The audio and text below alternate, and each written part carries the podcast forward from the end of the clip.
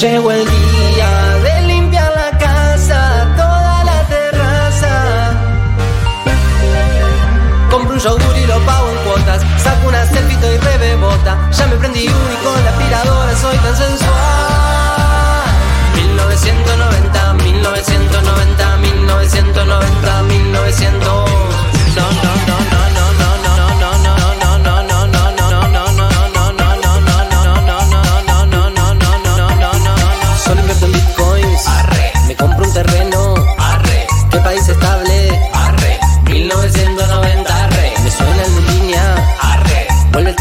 Oh.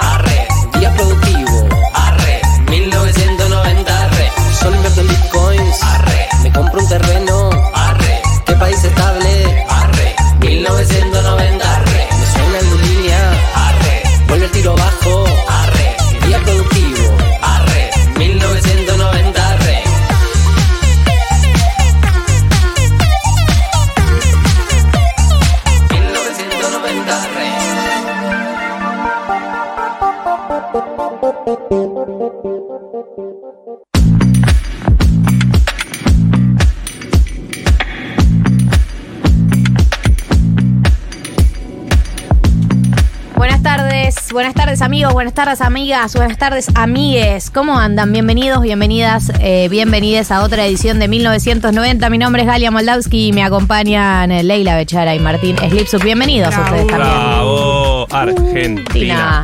Argentina. Argentina. Ganamos algo últimamente el jueves, ganamos, bueno, ya me contaste de los Pumas que ganaron con Gales, pero la escaloneta ganó el jueves contra, Contra Paraguay. En un nivel de fútbol que yo por momentos con mis amigos en mi casa estábamos tipo, ¿qué estamos viendo? Por Sí, Dios. ¿Es esta, ¿Es esta la mejor selección de todos los tiempos? Estábamos pasando por arriba rival eh, de una manera no tan violenta porque eh, iba 1-0. No, con- O sea no, que- no violento, pero con altura. Con la altura de los que saben. Con fineza. que- claro, con fineza. Yo no, lo vi. te veía cara, te veía cara de. No, sé cómo pero, acompañarlos. eh, claro, estaba pensando qué comentario hacer eh, y el otro día me pasó que me preguntaron por el conflicto de Paraguay y Argentina. Ay, pensé que te iban a preguntar por el conflicto de Medio Ya, Oriente. lo- ya lo tiraba, no, iba no. dos minutos del El programa. otro día me preguntaron por el conflicto de Medio Oriente. Típico. Eh, y no tengo ni idea, así que no sé. Bueno, nada, dije, no, no tengo ni idea. ¿Ustedes están en tema? Eh, ¿Del te conflicto lo- de Medio Oriente? Te lo resumo No, así nomás no, si de querés. Paraguay. yo como que escuché un No. te lo resumo así nomás y puede ser un teléfono descompuesto. Esto es Pero periodismo. esto es periodismo, sí. Eh, periodismo verdad. No, eh, hay deudas de Yacyretá, Energía. energía, Bien. De la construcción, pero también del uso Ok. de la reserva. De ¿Nosotros le debemos a ellos o ellos a nosotros? Ven, Marto. ellos a Digo, bien nosotros, hecho. pero, ¿Ellos a nosotros? pero, pero la Argentina le debe bastante por otra cosa. Y entonces está la negociación esa de, bueno, pero yo te debo o me debes, quién da más, quién da menos. Bien. Y la Argentina está ganando un quilombito porque está metiendo cosas que no debería meter en la cuenca del Paraná. O sea, está cobrando un peaje que supuestamente sería un poco ilegal. Aparentemente los países vecinos no estarían tan contentos. Ok, bien, listo. Más o menos. Ya sabes todo lo que tenés que saber para Sí. opinar. O sea, si me escucha Juan Elman me Yo mata, estoy de pero este lado de la es- mecha.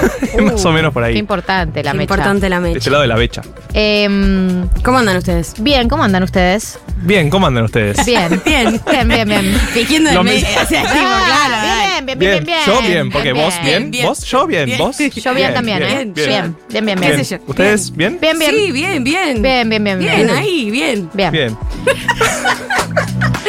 ¿Sabes que me dio mucha alegría el día de ayer? Em, Viernes, feriado.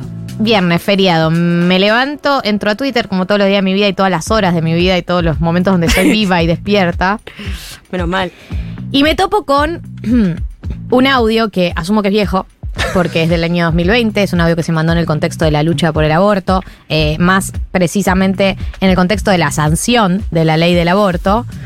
Eh, eso fue a fin del 2020, ¿no? Eh, gobierno de Alberto. Diciembre, 31 de diciembre del 2020, estábamos festejando. Las dos cosas, año nuevo y eh, el aborto. Sí, sí, me acuerdo porque estaba con barbijo en, en la marcha. Me acuerdo la foto con el Yo pensé decir barbijo. con Sí, alguien. sí. Estaba con Barbie. Yo lo te- Barbie. Barbijo. Ah, no, no, con amigas y barbijo. Eh, bueno, nada. Entonces, eh, revive un audio Para mí entra sin duda en el podio de los audios del año. O sea, por más que no sea de este año, yo lo escuché este año, así que Sí, considero vale que es de este, este año. año. Sí. Eh, tiene muchos picos el audio, tiene muchos momentos. De hecho, creo que el audio es tan bueno que es probable que sea fake o actuado, tipo que sea una No, parodia. no, no. ¿Vos crees que es verdadero? Sí, yo. ¿Vos crees que es verdadero? Yo todas esas cosas elijo creer a otro nivel ¿Sabe- porque es mucho más divertido. ¿Sabes por qué creo que es verdadero? Porque creo que la piba que lo difundió eh, se tomó el tiempo para, para no quemarlo inmediatamente. Pero como que lo quería, como que lo quería, ¿entendés? Era un chabón al que quería, porque si no... También, pero también eh, no puedes difundirlo en el momento porque para mí se te arma quilombo en el momento. Un tiempo después ya sos imputable hermano. Por eso Era digo que es un real. chongo, Claro. ¿no? Sí, o alguien, que se, o alguien que se la estaba intentando culiar o alguien que se, está, se la estaba, Estaba- culeando. no, estaba en situación de culeo. Estaban en sí, porque situación él de estaba culeo. muy Sí, sí, relajado, sí, sí. no se Y lo al veía. el final es Él como dice, nos escribí- vemos. claro, escribime. Hola, acá estoy. Bueno, no voy a. basta de cháchara, basta de preámbulos. Quiero que justos vivamos esta experiencia. Yo creo como. Eh, o sea, lo vamos a escuchar muchas veces el audio. Esto va a pasar porque yo necesito que lo escuchemos primero una vez y después parte por parte. Es un audio muy corto, pero Una igual necesito que cada dos segundos lo frenemos. que porque tiene muchos picos. Si la gente está en su casa, que deje de hacer lo que está haciendo. Sí, que se siente. Que se siente, por favor, sentate, hermana.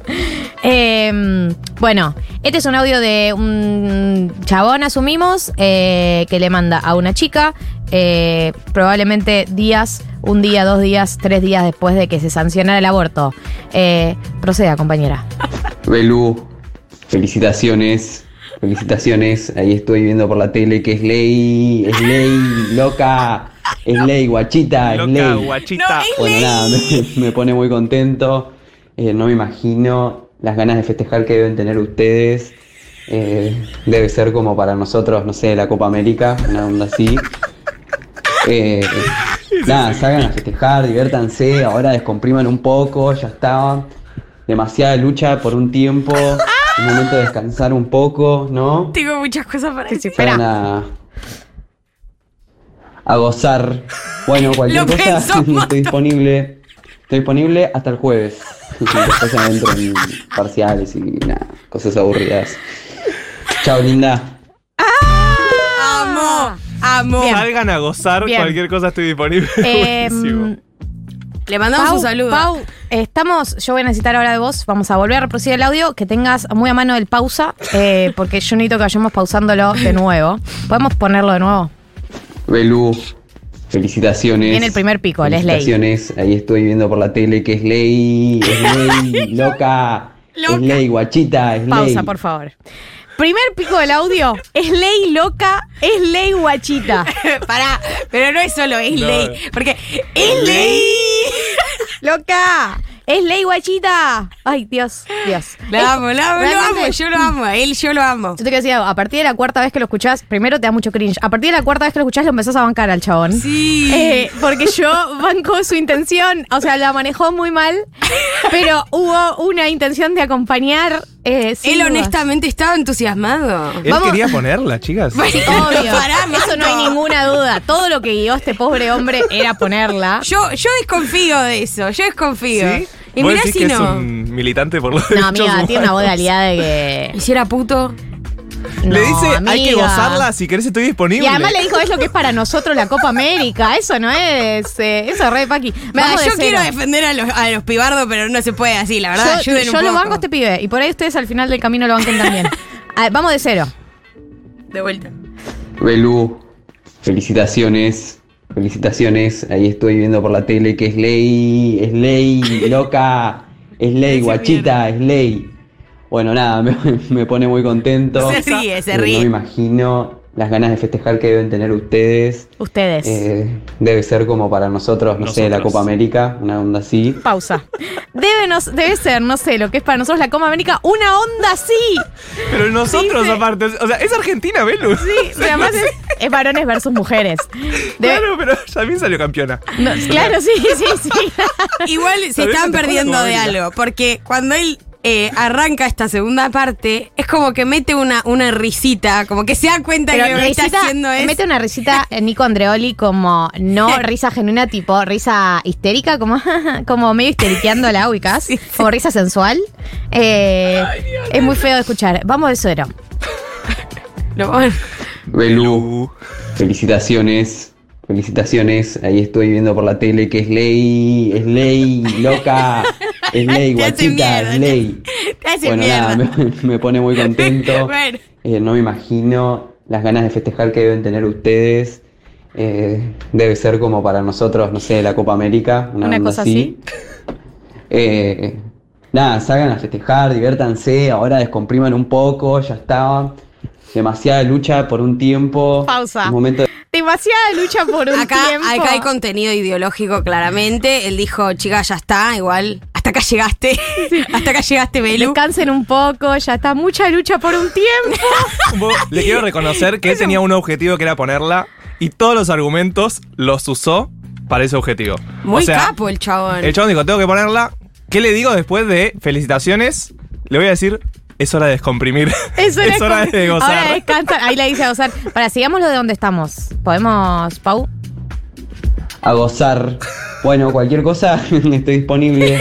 Estoy disponible hasta el jueves. Después ya entro en parciales y nada, cosas aburridas. Chao, linda. Eh, parciales y cosas aburridas. Es como, perdón, los chicos tenemos que tener un título, ¿sabías? Pero aparte, a gozar hasta el jueves. o sea, después ya no puedo gozar. A gozar. Tengo una agenda. Claro. No, ¿qué escuchar a partir de la mitad en adelante? Ah, Última estás- vez. Última vez. Pedigüeña. Sí, perdón, Pau. Compriman un poco, ya está. Demasiada lucha por un tiempo. Es momento de descansar un poco, ¿no? ¿No? Salgan Busca a- complicidad. A gozar. Bueno, cualquier cosa, estoy disponible. Estoy disponible hasta el jueves. Ya es muy en bueno. Y nada, cosas aburridas. El gozar encima medio de salsa. A gozar, como que mete muchas R. Yo le juro que yo a este hombre lo quiero ya. Lo siento cercano, lo siento un hermano. Hay que encontrar a Belu. Belu la que subió el audio, está en la Por cuenta eso. de TikTok. Hay que escribirle. Belu, que ¿Qué nos pasó? cuente. ¿Qué pasó? Claro. Si Belu Es está ley. escuchando este programa, eh, que, no- A que ver. nos escriba, por favor. Voy a buscar el Si arroba. conoces alguna Belén, eh, escribile, che, Belu. Esto es ¿sos vos? audio, esto es audio de TikTok. Sí, es ¿no? audio de TikTok. Acá tengo la cuenta Mercelario. Ya quiero, Arroba ya quiero Mercelar. aprendérmelo. Estoy yendo a buscarla. Bueno, yo considero que Belú. este es quizás el mejor audio del mundo. Eh, considero que automáticamente ya le bajé el volumen al celular. Considero que lo quiero a este chico, a pesar de. Pero porque cuando alguien da tanto, tan, tanto, tanto, tanto, tanto, tanto, tanto cringe, es como el audio de Me comeré a suertudo. Ay, Dios. Eh, lo- Sí. lo pasas a querer. Porque no hay maldad en este nivel de cringe. Tengo varias preguntas para Belu. ¿Cogió con él después? Mm. ¿Qué onda? ¿Dónde está él ahora? Belú. ¿Qué? ¿Parciales de qué tenía que rendir?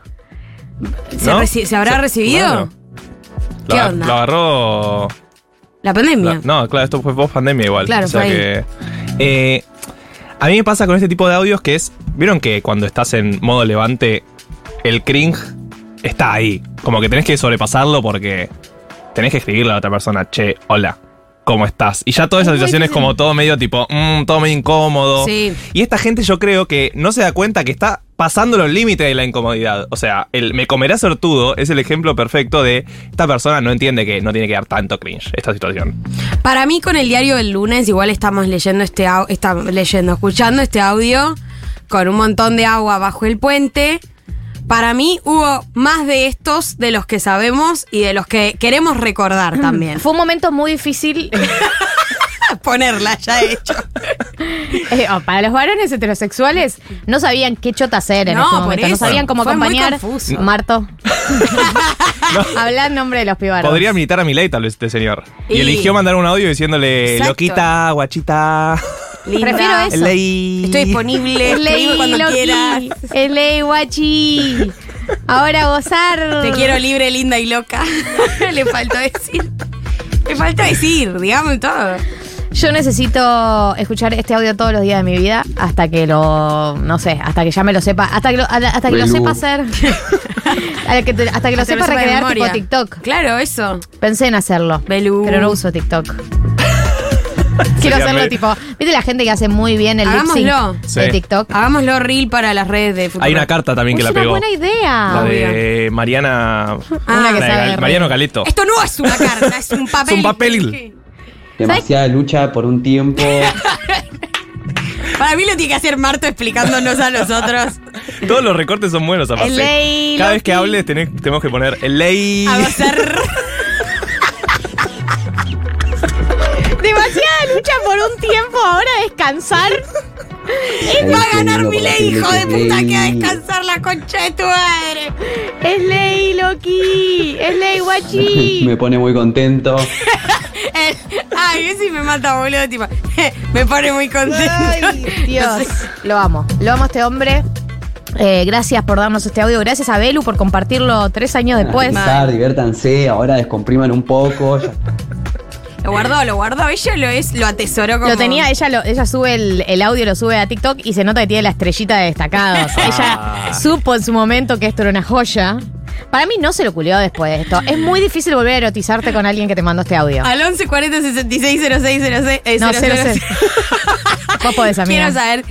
11 40 66 0000. Uh. Belu, ¿cogió con el flaco o no cogió con el flaco? Si es, a ver, la pregunta en realidad para mí es, si culeabas bien, Uh, ¿volvés a culiarte a esta persona después de este audio? Para mí si culeas bien igual mata todo, ¿no?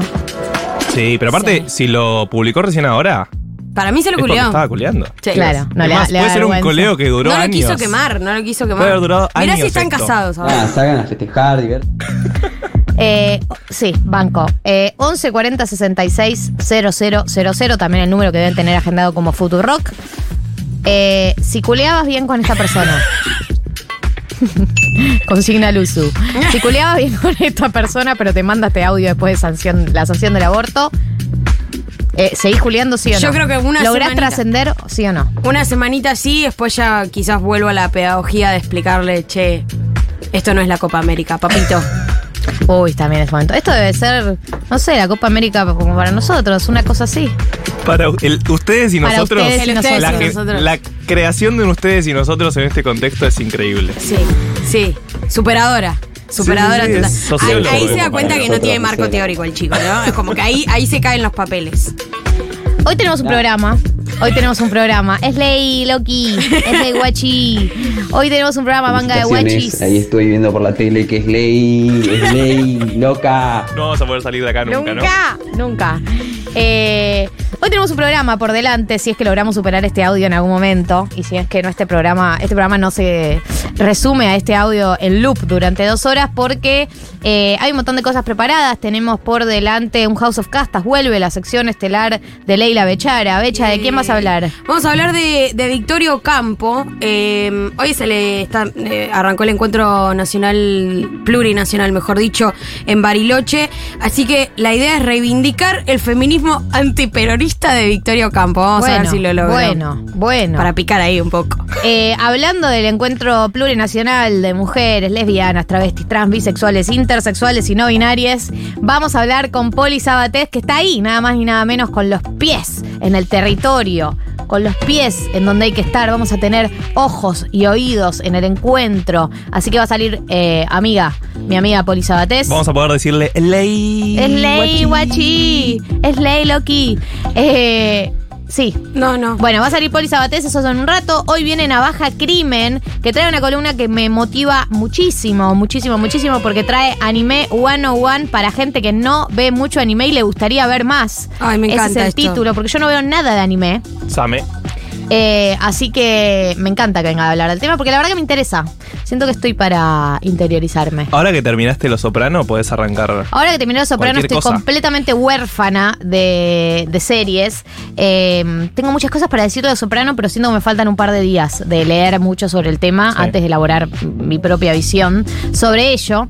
Y hay un evento que este programa no puede evitar, que no puede ignorar, que no puede hacer de cuenta que no está pasando, que es eh, que salió un nuevo disco de Bad Bunny, ¿no? Eh, Sí, me estuvieron pasó. apretando en la calle que si íbamos a hablar o no del tema. Sí, Están yo- llegando mensajes real Sí. al WhatsApp. Literalmente yo también recibí DMs eh, preguntándome, ¿vas a hablar del disco de Bad Bunny o no? Ayer lo intenté en Blender, me sacaron cagando. No. Eso pasó.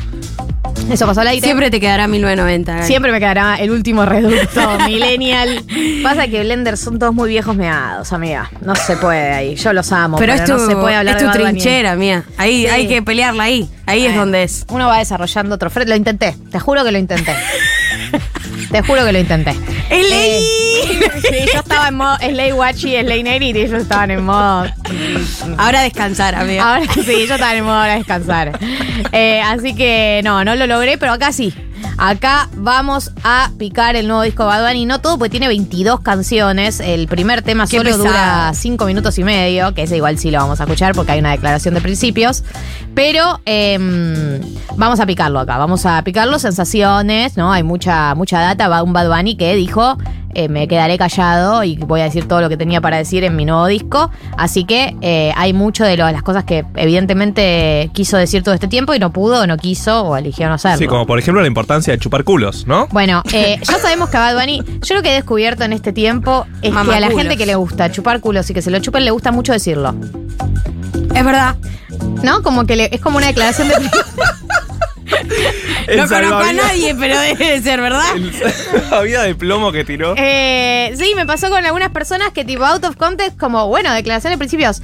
Eh, digo, me parece muy bien. A Bad Bunny evidentemente le gusta mucho que le chupen el culo, y le gusta mucho chupar culos. Porque de hecho, él ha dicho, si tu novio no te mama el culo, para eso que no mame. Sí, quiero confesar que escuchando eh, la canción esa donde lo hice, dije, Chicho, para bien el culo.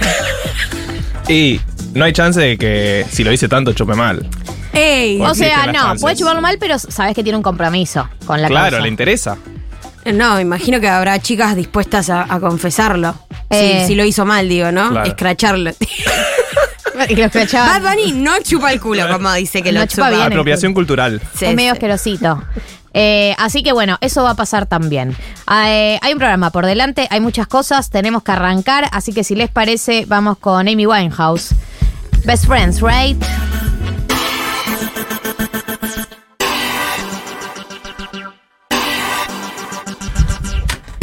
...14.31 en la República Argentina... ...estamos recibiendo mensajes de... ...si escuchaste el audio del Slay Watch y Slay Loki... ...pero estás culiando muy bien con esa persona... ¿Seguís culiando, sí o no? ¿Se logra trascender ese audio, sí o no? 1140 66 000. Eh, ahora en un ratito repasamos los audios. Pero antes vamos a meternos en el House of Castas del día de la fecha. eh, en el marco del 14 de octubre, este fin de semana que está sucediendo el encuentro plurinacional en Bariloche, con quien eh, sobre el cual vamos a estar hablando unos minutos, que está Poli Sabatés ahí. Eh, Becha trajo el House of Castas, que es la historia de alguna familia, de alguna casta, eh, y la trajo el día de hoy sobre nada más ni nada menos que Victoria Campo. Becha, proceda. Adelante. Bueno, nada, eh, como, como bien introducía Gali, porque Victorio Campo es como un nombre muy conocido eh, o muy, que resuena mucho, también relacionado mucho a su hermana Silvina. Eh, una persona que podría pensarse como una escritora, pero que fue mucho más que eso, porque representó en algún momento en la Argentina eh, la intelectualidad antiperonista, ¿no? Revista Sur, no sé si, si le suena, fue una, una publicación a cargo de, de Victoria que encima le valió bastante, bastantes deudas de, su patrimonio para poder sostenerla. Fue como el núcleo de la intelectualidad en, el momento, desde los 30 hasta, hasta los eh, 90 se, se, mm, se editó esa revista. Fue como el núcleo de la intelectualidad más gorila, ¿no? Eh, y fueron publicaciones muy importantes para conducir algo de eh, ese antiperonismo que por lo menos latía en, las élites de, la Argentina. ¿Por qué Victorio Campo hoy? Porque Victoria también, además de una historia antiperonista, tiene una historia profundamente feminista.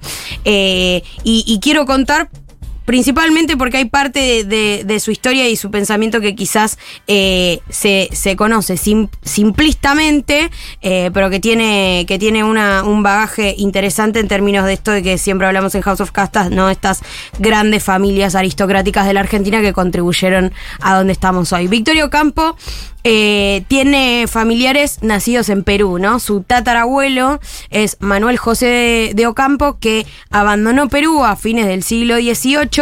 Convocado por Nicolás Avellaneda, empiezan a fundar eh, diferentes eh, pueblos de lo que es la zona de Chaco. Ahí se, se radica la familia de Ocampo, eh, en, en la idea de poder empezar a ocupar estos territorios Nicolás Avellaneda quería que las grandes familias patricias empezaran a poblar estos lugares, entonces Ocampo va a ser una de las principales familias que va a tener y fundar ciudades y estancias en esas zonas. Los padres de Victorio Campo se conocieron en el funeral de un personaje muy conocido de la historia argentina. Y ahí, Mira. un año después se casaron. Si quieren adivinar de quién fue el funeral, Ay. les tiro. ¿En qué año se conocieron? Se conocieron en 1888, Wow. Wow. el 22 de septiembre. No, amiga, ah, voy a, La tipo, chance que voy a ser digamos esa gente una- que se viraliza en, lo- en los tres escalones, Tipo- los 10 escalones, no sé cuántos son. Cristóbal Colón. Sí, yo soy esa gente que se viraliza porque dice eh, San Martín. Los papás de, de Victoria fueron Manuel Silvio Cecilio Campo y Ramona Máxima Aguirre, quien fue apodada como La Morena. Los dos pertenecientes a, a la clase alta, se conocieron durante el funeral de Sarmiento. Me imagino. Mira.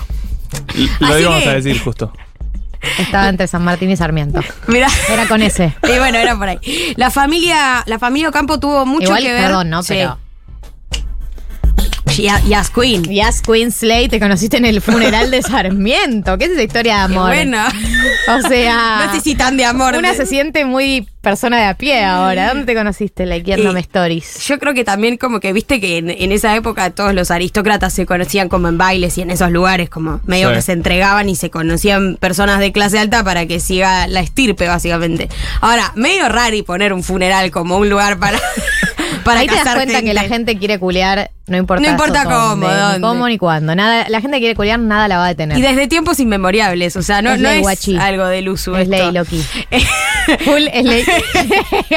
llega eh, la, la pareja. Llega y le dice. Que es ley, es ley. Ay, cómo la bajó la muerte de Sarmiento, boluda. No, pará, la, la subió, la subió bastante. La familia de Ocampo fue muy importante durante la revolución de 1810 porque la familia aportó mucha plata para eh, resistir esa revolución y sobre todo para resistir las eh, invasiones inglesas. Mira. La familia, mucha guita, ella nació en, en Capital Federal, pero la familia eh, crea una villa, o sea, el papá construye una villa que es Villa Ocampo, que está en San Isidro. Esto fue en 1891. Eh, es una villa que hoy en día la pueden ir a visitar. Después voy a pasar algunos datos porque eh, la UNESCO la, recuperó, o sea, Victoria la, dona a la UNESCO y después en el 2003 la UNESCO la restaura con ayuda del Estado Nacional y hoy es una villa espectacular, o sea, es una mansión increíble donde Victoria vivió casi toda su vida y donde básicamente ocurrió todo esto que vamos a estar hablando pronto. Ya, ahora. Victoria nace un 7 de abril de 1890 eh, en un hogar muy acomodado y esto es muy interesante. A mí me da un poco de gracia, pero en esa época las familias más ricas eh, intentaban copiar básicamente las costumbres europeas. Hmm. Entonces, Victoria, la Ahora, por suerte, eso ya no pasa. ahora por suerte, ahora- Copian a Miami ahora. Sí. Exacto. Victoria, en vez de eh, aprender a hablar español como primer idioma, aprendió a hablar francés. No. Recién a los seis años aprendió el castellano como tercera lengua. Por eso, bueno, se dedicó básicamente toda su vida a ser traductora. Eh, tradujo muchos libros y escribía notas eh, para La Nación y traducía básicamente textos que, bueno, que llegaban a la Argentina, eh, pero en general era como una de las grandes profesiones que tenían los chetos en ese momento porque sabían mucho idiomas. Se casa a los 23 años con Luis Bernardo de Estrada, fue un matrimonio muy breve, al que ella eh, caracterizó como un hombre tiránico, convencional y devorado por el amor propio, según sus propias palabras. Las em, lo letales que pueden ser las escritoras para destruirte Eh. en pocas palabras, porque ya que te digan eh, un hombre tiránico, Convencional. Convencional. Ah, tipo, tipo, es como el normie de ahora, y como sos un consumido básico. por, ¿cómo dice? Consumido Devorado por el amor propio. Nada, listo. No, terrible. Noqueado ese hombre Son como las nunca más. anotaciones de Borges Sí. de los Eh, cuentos. Vana, Vana entusiasta. Esa. Victoria se, se separa muy brevemente eh, y eso ya para la época era un tema, porque imagínense, ¿no? Clase alta, separada. Pero medio que eso iba a marcar un poco el rumbo de las Ocampo en general, ¿no? O mujeres fuertes, eh, solteras que vivían la vida y los amores como se les cantaba. Es Bueno, ley, Loki. Imagino que algo de la plata tiene que ver la posibilidad de hacerlo. Pero uno de, de- de la- de los grandes hitos de, de Victoria Ocampo es justamente eh, la fundación de Revista Sur. Ella conoce a, a Ortega y Gasset y ahí es donde le dicen, che, me parece que vos podés escribir Y arma Revista Sur un poco como en el contexto de- del nazismo en ese momento, estamos hablando de 1931, y junta a un pares de, pares de pensadores y escritores y críticos para eh, incidir en esa conversación. Después llega el peronismo y Victoria se hace fuertemente antiperonista porque en ese momento la aristocracia eh, y la oligarquía, vamos a decir, de la Argentina ubicaba eh, a Perón como el principal enemigo desde su discursividad. Pero muy contrariamente a lo que podría pensarse, Revista Sur nunca se censura eh, y efectivamente sigue escribiéndose durante todo ese tiempo, algo que ahí medio leyendo como que decían, bueno, claramente a Perón le chupaba un huevo lo que escribían en Revista Sur porque si no la hubiera censurado. Eh, esos fueron los primeros, los primeros pasos de, Victorio Campo en, el mundo de la intelectualidad y ahí se junta con Borges, se junta con un montón de grandes nombres. Todavía eh, se pueden rastrear los, los números. Y eh, se escribió hasta 1992. Ella murie- muere en el 79, pero se sigue escribiendo. Y uno de los puntos fundamentales es la Unión Argentina de Mujeres. La Unión Argentina de Mujeres es un grupo de chetas que eh, organiza Victorio Campo en su casa. Empiezan a juntar, eh, empieza a juntarse con amigas de clase alta, a tomar el té, a charlar sobre la situación política de la Argentina. Porque en ese momento, en 1926, la Argentina estaba discutiendo la reforma del Código Civil. Y había dos discusiones paralelas. Una, una discusión que tenía que ver con, con la ley 11.357, que era la ley sobre derechos civiles de la mujer, y paralelamente la reforma del Código Civil en un texto que se llamó El anteproyecto Bibiloni. Estuve leyendo algunas cosas, chicos, y no puedo creer como que en el, en el mismo momento, en el mismo año, se estuvieran discutiendo ampliar, por ejemplo, eh, la patria potestad para las mujeres, que las mujeres podrían, pudieran hacerse cargo de sus hijos o comprar propiedades, por ejemplo, y paralelamente que eh, el Código Civil dijera que eh, la mujer no tenía capacidad de ejercer todos sus derechos y que el hombre tenía que seguir controlando su vida, ¿no?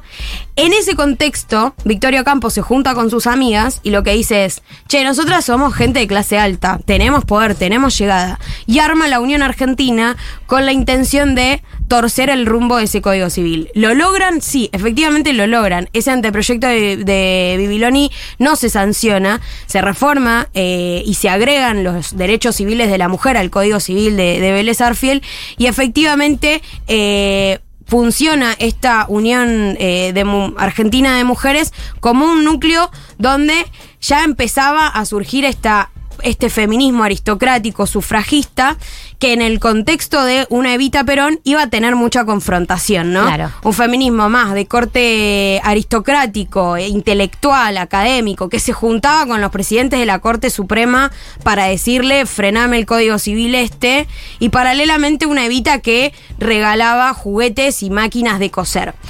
En ese contexto, a Victorio Campo le llega eh, un libro de Juan José Sebrelli. Sebrelli era un sociólogo crítico que había colaborado en Revista Sur, pero que con la llegada del peronismo empieza a eh, mostrarse adepto al peronismo. Claro. A Victoria no le gustó una mierda, se pelearon un poco, se distanciaron un montón. Pero Juan José Sebrelli escribe un ensayo que se llama Eva Perón, aventurera o militante, y le envía a Victorio Campo una copia de ese libro, con una dedicatoria muy sentida. Muchos años después se descubre en la biblioteca de Victorio Campo este ejemplar. No tenía ni una marca, no había sido subrayado, como que no había sido leído básicamente. Claro, no tenía rastros de haber sido consumido. Pero un tiempo después se encuentra otra edición del mismo libro en la biblioteca de Victoria y este estaba pero recontra remil escrito. Claro. Parece Se que quedó- Victoria había comprado por su cuenta el libro, le- lo había conseguido por su cuenta y muy inteligentemente decidió marcar el que no tenía la dedicatoria sentida del autor. Medio placer culposo, se lo compró tipo en las sombras y, y el, el que está dedicado lo dejó ahí. Exacto, hijo, yo no voy a hacer ninguna boluda, esto, esto no es mío de última podría decir. Me lo regalaron. Eh, en esas páginas, eh, habla sobre Vita, ¿no? Como, como una mujer muy poderosa. Y hay una anotación en estas páginas que es demoledora. Anota Victoria, Victoria Ocampo al lado, al lado en las hojas. Abro comillas, esto es textual, demostró tener la moral de una prostituta incluso si no lo era, cierra comillas. Escribió Victoria en la página Buenísimo. 52 de ese libro de Sebrelli. Y en la página 82 eh, de ese mismo libro, Sebrelli habla de eh, el texto La razón de mi vida, una, eh, uno de los textos que en realidad no escribió Evita, pero que habla eh, sobre, sobre su vida, en, en una página donde Evita menciona que no era feminista y desprecia a las mujeres feministas, ¿no? Dice que esas feas resentidas, habla sobre las mujeres feministas. Se parece mucho a lo que dicen ahora de las feministas. Literalmente. Y Victorio Campo escribe al lado de, esa, de, de esas frases, el movimiento femenino es justicia social. Como intentando dialogar con una Evita que se demuestra antifeminista y con una Victoria Campo que es abiertamente antiperonista. Un diálogo en libros, eh, en textos. Only, only en, lo- los intelectuales. Exacto. Que dialogan a través de las, De las cartas. de las cartas y de la- las escrituras al, al pie de página. Exactamente. Eh, a Ocampo el antiperonismo la lleva a la cárcel en 1953, pasa 26 días detenida porque el gobierno la acusó de guardar armas en su casa marplatense para los enemigos del régimen. Después del golpe del 55, eh, todo Revista Sur eh, y Victorio Ocampo particularmente hablan del gobierno de Perón como una dictadura y de la revolución libertadora justamente como el fin de un régimen autoritario. como una revolución libertadora. Exactamente. Eh, pero toda, toda la vida de Victorio Campos se, se encargó de juntarse con otros intelectuales para pensar teóricamente, para pensar críticamente su momento histórico. Eh, y, y logró grandes cosas, ¿no? Y logró grandes avances. Eh, hoy en día la, la Villa está abierta, se pueden hacer visitas, la casa donde básicamente sucedió todo esto, donde se pensó Revista Sur, donde se juntaron las mujeres a frenar el Código Civil. Eh, se puede visitar los viernes de 12 y media a 6 de la tarde, los sábados, domingos y feriados de 10 de la mañana a 19 horas. Está eh, en Becar. El ticket sale 1.200 pesos y podés estar ahí durante tres horas visitando los lugares donde, bueno, donde básicamente se gestó parte del antiperonismo y parte del, pero- del feminismo que hoy, que hoy rastrea. Quería traer particularmente la relación de, de Victorio Campo con Evita porque la despreciaba, o sea, la detestaba realmente. Pero bien que le respondía. Pero bien que logró instaurar una, una idea que hoy muchas feministas peronistas levantamos, ¿no? La idea de que el feminismo es justicia social.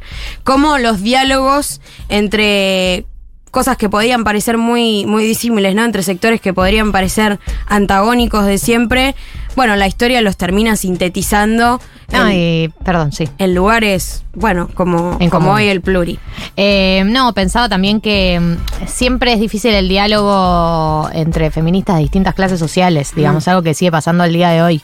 Eh, creo que, que al día de hoy nos cuesta compartir agenda con eh, el fem- feminismo más, más, más cheto, más allá de que uno diga que muchas veces a las, a, la- a las, a las mujeres que tuvieron la vida más fácil les es más difícil empatizar con el feminismo porque por ahí eh, no lidiaron con las mismas dificultades que todo el resto de, de- de las mujeres, porque bueno, ya el hecho de tener plata te facilita muchas cosas, pero aún así, incluso con las que sí, eh, a veces es difícil tener eh, agendas en común, a veces es difícil porque, porque un feminismo popular eh, muchas veces eso, uno lo vincula al peronismo, uno lo vincula a algunas otras banderas que para una persona aristocrática es imposible empatizar, ¿entendés? Por ahí empatizás en algunas, alguna de la agenda, alguna de las agendas feministas, pero el momento en que vos vinculaste el feminismo a la lucha de clases o al pero a la justicia social o al, o al peronismo, ya ahí se despegan, digamos. Es como que en el momento en que lo asocias a otras batallas, se despegan. Muchas lo, lo viven con tranquilidad solo si lo despegan de todo el resto de las agendas o de las agendas con las que no comparten. Sí, y em, perdón, y como particularmente creo que, que con, con el tema de la, de la aristocracia y la oligarquía argentina en general, eh, el rol de las mujeres también estuvo muy invisibilizado. O sea, tuvo que pasar mucho tiempo también para reivindicar estas mujeres que quizás en círculos muy cerrados, de, de poderes muy concentrados, de padres vendiendo a hijas, digamos, para seguir acrecentando las estancias. eh, se dieron el lujo de pensar e incluso de, de salir de la propia dinámica aristocrática en la que se tenían que casar y solamente quedar en casa, ¿no? Eh, si bien la hora del té puede ser pensada como un espacio recontra tilingo, recontra aristocrático, esto de que querían copiarse las costumbres europeas, estaban pensando la Argentina también, ¿no? Estaban pensando su propio país y estaban pensando en el propio rol como mujeres. Hay un libro muy bueno que es eh, un intercambio de cartas entre Victorio Campo y Virginia Woolf, eh, donde hay muchas cartas de Victoria que están perdidas, pero todas las que recibió de Virginia Woolf están ahí. Eh, un libro maravilloso donde discuten entre ellas cuál era el rol de las mujeres en sus sociedades. Y un intercambio como muy genuino muy lesbiano incluso te diría, ¿no? Como dos mujeres muy apasionadas hablando de lo, de, de- de lo horrible que es estar casadas, de lo horrible que era estar en sus casas, con mucha pasión eh, por pensar el rol de las mujeres. Bueno, Victorio Campo definitivamente logra construir su cuarto propio eh, y pasar un poco la historia, eh, nada, dejando un mensaje para la posteridad también. Esto es House of Castas, la sección eh, de Becha. Gracias, Becha, por traernos Por a Victoria Campo el día de hoy. En minutos, Poli Sabatés desde el encuentro en Bariloche. Pero primero, Lenny Kravitz. TK 421 se llama el tema, o TK 421. Este es el último tema, el que sacó, sí, el que está en culo. ¿Cómo Ay, dice? ¿cómo te acordás? ¿Cómo dice? Eh, no sé si vieron el videoclip. Les aviso para Sí, que sí. sepan. El último videoclip, sí, de este tema. eh, si ven el videoclip en YouTube, eh, es Lenny Kravitz en culo. Todo el videoclip.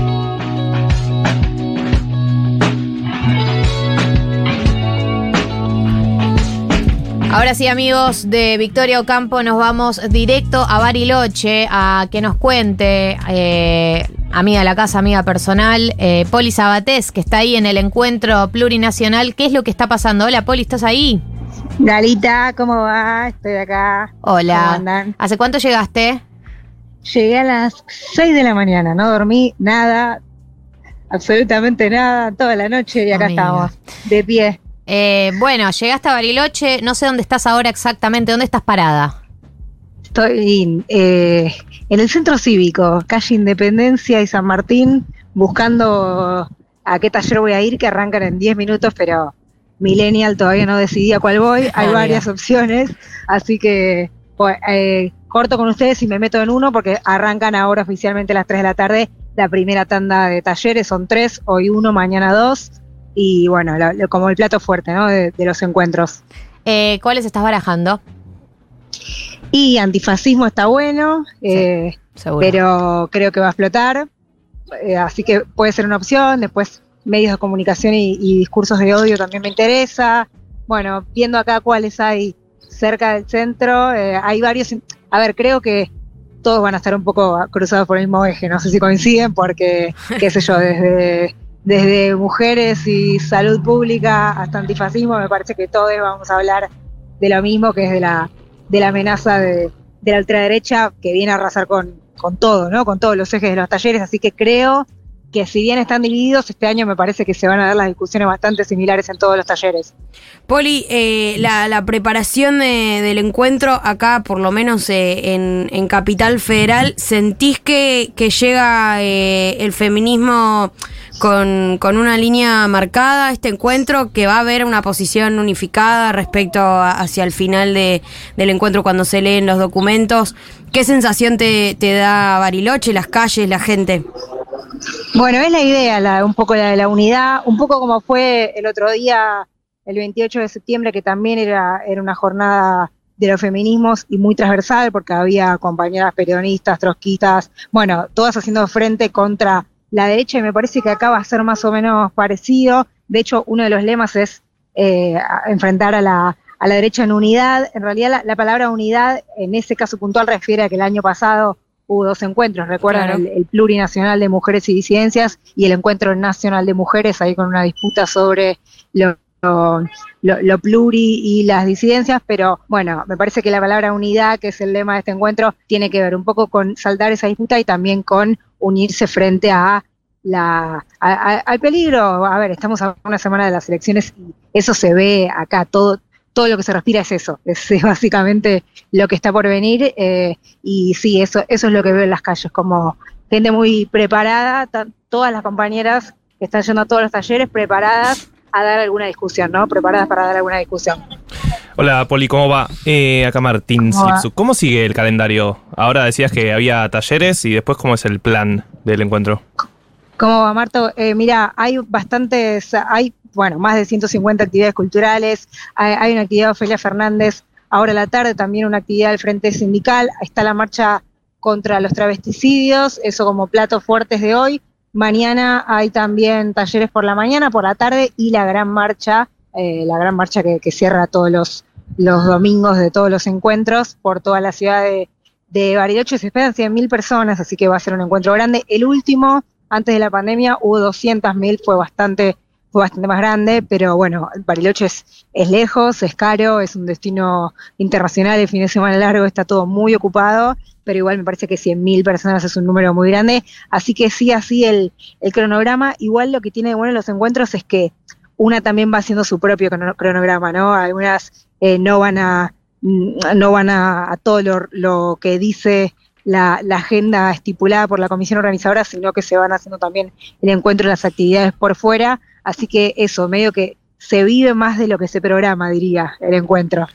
Eh, estamos hablando con Poli Sabatés, que está desde el encuentro plurinacional, eh, ahí en Bariloche. ¿Sabemos algo? Sé que en general hay un acto de apertura al comienzo eh, del encuentro y está el acto de cierre, donde también se repasan las consignas que se votan o las que salen de también de las comisiones de, de los, eh, los talleres. Quería saber si, si se están barajando algunas consignas, si ves algo de lo que puede llegar a quedar de, de ese balance, como que, que, qué titulares están ahí en el discurso público. Mira, estuve en el encuentro de apertura hace un rato, fue largo. Eh, Bariloche fue elegido, recordemos, como sede el año pasado en el aplausómetro final, porque justo en ese momento estábamos viviendo la detención de las, de las mujeres mapuches. Recuerdan que re- renunció la, la ministra Elizabeth Gómez Alcorta en ese momento, por eso se decidió Bariloche y hoy la verdad que las comunidades mapuches tuvieron un protagonismo muy, muy fuerte en el, en el discurso de apertura, distintas referentes de distintas comunidades contando sus reclamos históricos, su reclamo por la tierra en central, así que eh, la territorialidad de este lugar creo que va a ser uno de los ejes muy fuertes y el otro sin dudas es la avanzada, el peligro, ¿no? El peligro de la, de la ultraderecha. En el documento de apertura había ya alguna, alguna enumeración de las cosas que podríamos perder, digamos, además de las que faltan, pero sobre todo las cosas que podríamos perder, así que me parece que va a ir por ahí. Y les tiro un dato, ya se propuso eh, a Jujuy como sede de- del año próximo. No está definido porque hay que, hay que votarlo obviamente en el, en el acto de la actividad del cierre del lunes, pero las compañeras del tercer malón eh, por la paz propusieron a, a- a micróf- en el micrófono a viva voz que esa sea la próxima sede y me parece que generó bastante entusiasmo, así que no, no, no lo puedo confirmar porque hay que votarlo, pero ya fue una moción que se hizo que Jujuy sea la, la sede del año que viene. Perfecto. Poli, eh, ¿algo más que quieras sumar? No, bueno, Bariloche, esta es la tercera vez que es el, el encuentro en Bariloche. Los- las dos anteriores oportunidades también fueron en el año electoral, en el 99 que ganó de la Rúa, en el 2011 que fue reelecta Cristina, y ahora, bueno, veremos qué pasa, pero es una, es una sede fuerte, digamos, donde que cayó justo en años importantes para la historia argentina. Veremos, yo decía más temprano cuando salía en cheque en blanco, este es el encuentro número 36 y vamos 40 años de democracia, con lo cual me parece que hay que enmarcar este evento en estos años de restitución democrática y pensarlo como casi como acompañamiento, ¿no? El evento político, diría más importante por la cantidad de gente que mueve todos los años, así que le prestaría mucha atención a las definiciones políticas que sale- salgan de acá y a la, a la potencia que podamos mostrar a las calles, porque me parece que va a ser eh, una demostración para los años que vengan. Poli Sabatés es desde Bariloche, desde el encuentro plurinacional. Eh, gracias por charlar un ratito con nosotros eh, y suerte en el taller al que decidas ir. Bueno, gracias. Después les cuento cómo fue, amigues. Besos. Besitos. Seguimos con el programa hasta las 4 de la tarde. Ahora, en minutos, Navaja Crimen, Bad Bunny y todo lo que tenés que saber para encarar tu fin de semana. Primero, a la que escuchamos, Rosario Ortega con Goyo de Gano haciendo Cómo te extraño, mi amor. Te extraño tanto.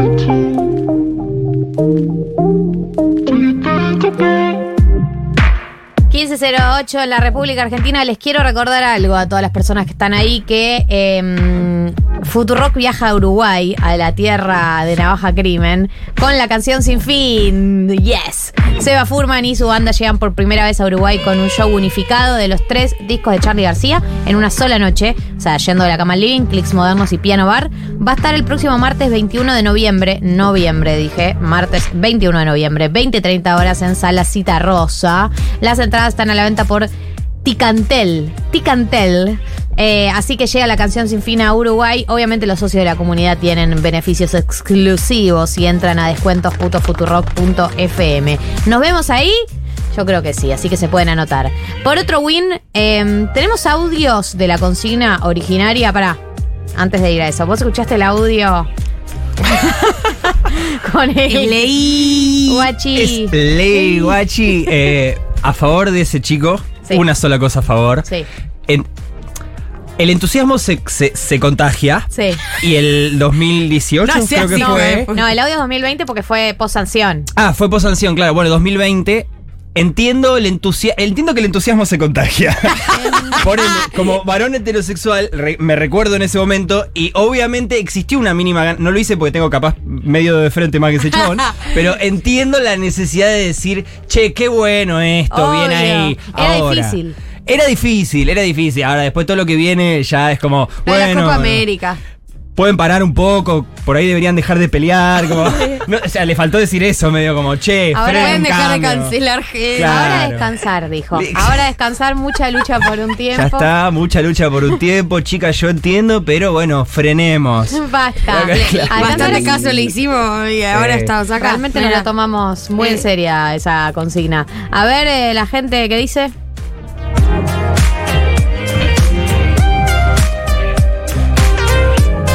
Recuerden que van a mandar el mensaje al 1140 660000. Eh, te lo culiás después del audio. Venías culiando bien.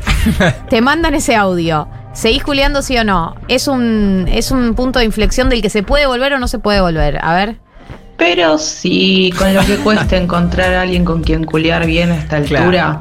Después lo sentás, le das un poco de charla sobre ¿Viste? feminismo, unas clases ahí y, y listo. Lo sacás aliade. Para mí, ya es salida de A. Eh, para mí lo descansás, pero después de culiar. Después La de culiar mejor- le una descansada tremenda. La mejor pedagogía es la descansada, claro. Y- El bullying. Es medio Ya lo dijo- Bond. ya lo dijo Claro. Pablo Freire. a ver, eh, eh, otra persona. Belu le habrá mandado un audio cuando ganamos el mundial diciendo qué bueno, esto es como que venga Taylor Swift, te felicito, festejar, guachi". Guachi.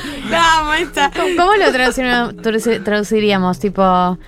Esto es como Somos cuando campeones, nos permitieron guachi. votar a nosotros.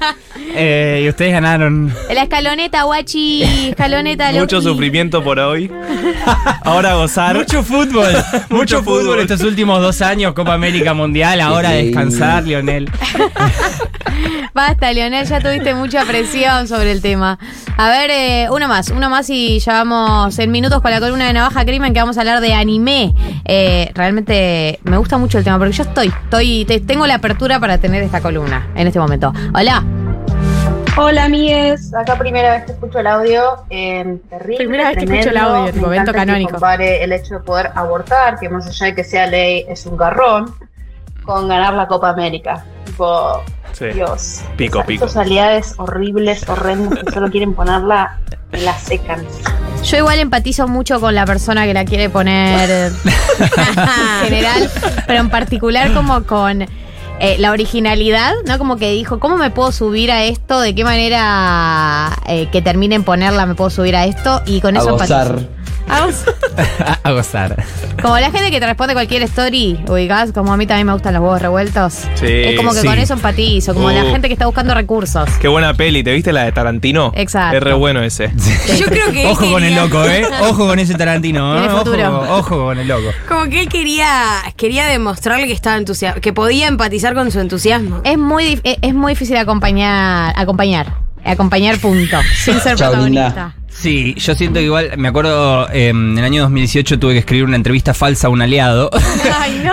eh, donde yo era entrevistador y entrevistado, eh, y terminaba la entrevista con eh, el aliado diciendo, bueno, porque el feminismo es la idea disruptiva de que los hombres perdamos un poco de poder, por más de que a muchos no les guste, que a mí no me guste, que a nadie le guste, y preferiría que no pase, pero bueno, si no, Exacto. ¿entendés? Como iba por ese lado y terminaba, como, bueno, pero si no le podés ganar, hay que unírseles. como, como- obviamente en plan, en plan, En plan comedia. parodia, En plan parodia. Humor. Pero me, me hizo acordar a eso no parodiado, ¿entendés? Como diciendo, bueno, yo que, que los hombres pidan poder, que está bien que no estoy de acuerdo y me gustaría que no pase, pero. Es ley, guachi. Si, bueno, si usted guachi. tiene que ganar derechos y yo ganar copas, estoy, Claro, ¿entendés? estoy, bueno. Es el, además, el ustedes y nosotros es. Me hace pija. Ay, bueno. A gozar. Te vamos a hacer caso, Aliade. Vamos a gozar eh, y vamos a cargar la columna del día de la fecha. Es Navaja Crimen, el preferido de toda la gente, de todos los streamings, de todas las radios, de todo lo todo, que hoy trajo Anime 101. El título es Anime 101 para gente que por ahí no ve mucho anime y le gustaría ver más. Exactamente. Aplausos. Eh, Pobre, mi amor. yo los escuché igual, pero para, para, para arrancar, por si alguien no está escuchando, ustedes ven anime, entiendo que no mucho. No, yo no. Nada.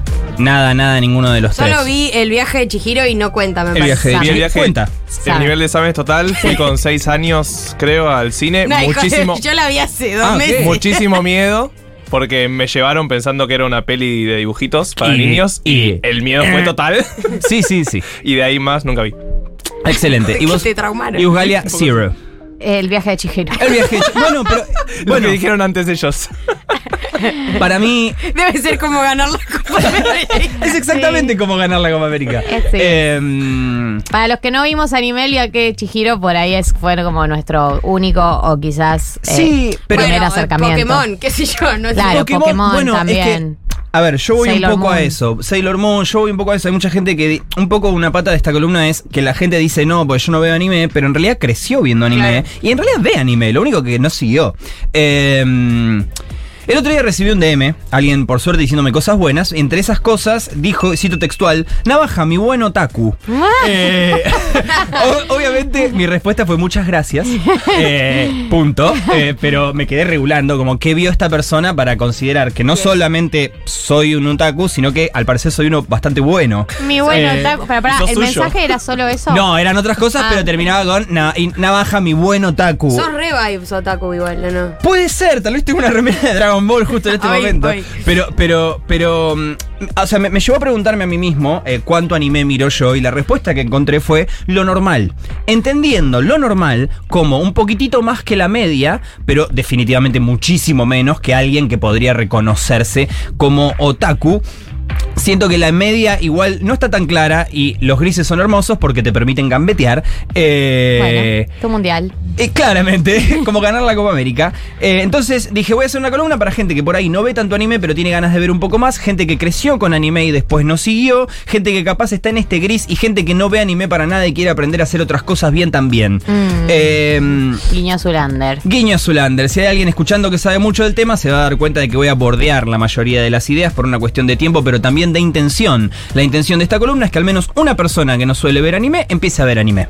Ya estoy adentro. Eh, y lo que he notado es que cuando la gente recomienda anime, suele pretender que la otra persona arranque por algo como esto. Si querés, vamos al primer audio que traje. Audio. Traje un par de audiecitos, Producción. todos musicales. A el ver. primer audio es, es, es el siguiente. Siéntame. La gente. eh, El otaku promedio pretende que la gente que no ve anime arranque por algo así, ¿entendés? Conceptualmente, esto que acabamos de escuchar. eh, Justo, justo el metalcore, capaz, no es eh, algo para decir, pasaré mi relajado fin de semana en este universo. Como que usualmente te recomiendan anime y te tiran esto y vos decís, A gozar. "Mm, no sé. Eh, claro. Eh, entonces pienso que capaz, si uno quiere que una persona eh, empiece a ver anime y vea eso que tanto nos gusta a nosotros y que se cope con eso, tal vez hay que hacerle escuchar esto y vamos al segundo audio. Ay, claro. No importa lo que suceda, siempre el ánimo mantendré. Total. Palito Ortega. Exactamente, un poco Palito Ortega, pero vos decís, ¿le vas a hacer escuchar Dragon Ball Z? O sea, probablemente esa persona ya vio Dragon Ball Z y la respuesta es claro. porque ya vio Dragon Ball Z, vos le haces escuchar esto y de ahí lo vas llevando a que vea otra cosa. Hay un montón de animes donde no solo te podés sentir, podés volver a sentirte como cuando veías Dragon Ball Z, sino también explorar emociones y narrativas más complejas y orientadas a un público más adulto. Shingeki, por ejemplo, para mí, no tiene nada que envidiarle a series occidentales icónicas y mainstream, como por ejemplo Breaking Bad. De hecho, me atrevo a decir que Shingeki, en términos de calidad narrativa, es el Breaking Bad del anime, pero eso es una apreciación puramente subjetiva. ¿Es la que terminó el fin de semana pasado? Es la que está por terminar eh, dentro de tres semanas, Ah, es la que te nombré la otra vuelta. Termina el 4 de noviembre. Termina el 4 de noviembre. ¿Cuántas temporadas? Mismo, Son cuatro temporadas, pero es rara la disposición. mismo día que sucede, Shingeki termina el 4 de noviembre, mismo día que Final de la Libertadores. final de la Libertadores. Marcha del Orgullo. Marcha, Marcha del Orgullo. Eh, ¿Qué? No, Faltan, no. y cinco No. días para la primera fecha de Taylor. Ah, no, y tan biónica. Y tan biónica, ahí está. No, realmente cruce de mundos. No, no, no, va a ser un quilombo todas esas semanas. Eh, Shingeki, ¿cuántas temporadas? Shingeki son Cuatro, dijiste. temporadas, pero es, es rara la disposición de las temporadas. Ahora el final, el final voy a hablar de Shingeki, Ah, bien. que es, es, es como. el- Yo estoy anotando. sí, sí, sí, pero eh, justamente nota. por eso. Eh, nada, esa apreciación subjetiva de que Shingeki es Breaking Bad. Y para empezar, otra, otra afirmación por completamente. co- subjetiva total. Y blanqueo que esta es mi afirmación, me hago cargo absolutamente eh, de, esta, de esto que voy a decir. Eh, que está basado simplemente en mi propia paranoia, mi exceso de tiempo libre y mi rumeo. ¿Está bien utilizado? Eh, sí, no sé Más si o ¿qué es menos. El otro día, esta semana le enseñé a Navaja la palabra rumiación. Eh, la rumiación es eh, la actividad que hace la cabeza Ah, cuando ok. le hace taca, taca, taca. Claro. Pensé que era el tipo. rumeo del gato, por ¿verdad? mi roomie, tipo alguien con quien vivo, ¿entendés? No, ¿Es el Flashero. runear del gato? ¿Es rumiar? ¿Rumiar? Sí, mi rumeo. Puede ser Claro. mi rumeo. Tiene sentido que se conjugue así, no lo sé. No, no pero tengo me ni gusta. idea, pero lo metí. El anime o anime es un estilo de animación que se origina en Japón y si bien se ha expandido una bocha, Sí. podemos decir que es japonés. Sí. Ahora bien, Japón, y esto es puramente mío, es el primer país en, hablando mal y pronto, comerse una bomba nuclear. Pero también es el primer país en comerse dos. Eh, y sin ánimos de hablar puntualmente de la influencia de la bomba en la cultura pop japonesa, hablar de Godzilla, por ejemplo, eh, siempre me llamó la atención la carencia de un plan de venganza para con el resto del mundo. Entiendo que la sed de venganza desde un punto ético-moral está mal, pero también es profundamente humana. Eh, y ahí me acordé de algo que me dijeron una vez cuando estudié cine. En un momento se generó pica entre dos equipos de trabajo eh, que competíamos para ver quién era el mejor equipo, quién hacía el mejor corto y se picó tanto que se puso personal eh, y una vuelta lo agarro a uno de mi equipo y le digo, eh, yo joven, mucho más idiota que ahora, le digo, listo, esto termina mal, nos vamos ir las trompadas, a la mierda del cine, a la mierda de los cortos, no encuentro otra salida que no sea la violencia y esta otra persona muy sabia me mira y me dice, escúchame. Todo esto que te generan estos hijos de puta, usalo para elaborar y hacer un mejor producto. Lo peor que le podés hacer a estos tipos es un corto mejor que el de ellos. Además, te van a matar si peleas. Mirate lo que sos. Eh, Literal. tenían razón en las dos cosas. Eh, por eso mi apreciación totalmente subjetiva es que después de la bomba Japón dijo, ok, no la podemos devolver con la misma porque nos hacen pito. Pija. Pija, sí. Eh, entonces nuestra venganza será cultural y se dedicaron a conquistar el mundo a través de una técnica de animación. Voy a ir con un poquito de historia rápido Me sin encanta, romper me nada. encanta. Por favor. Si bien hay varios registros de animaciones japonesas previas a la bomba, a partir de este momento la animación japonesa empieza a volverse cada vez más mainstream a nivel planetario, donde ya reinaba Disney. Eh, en los 60, me estoy salteando un montón de cosas, pero en los Sí. 60 adaptan algunas técnicas occidentales y simplifican costos y tiempos de producción y aparece el primer hit, Astro Boy, eh, que conozco poco... O sea, lo conozco porque vivo en Claro. el mundo, no lo consumí, no... No, No lo viste. Claro, realmente no, no, no fue... Suena más el jueguito. Sí, el jueguito, todas esas cosas, sí, por ahí, pero nunca fui a la serie Claro, ni sí, nada. sí. También no creo ser el target ni, ni la época. Eh, lo que sí entiendo es que fue el primer anime con la estética que hoy conocemos como estética de anime.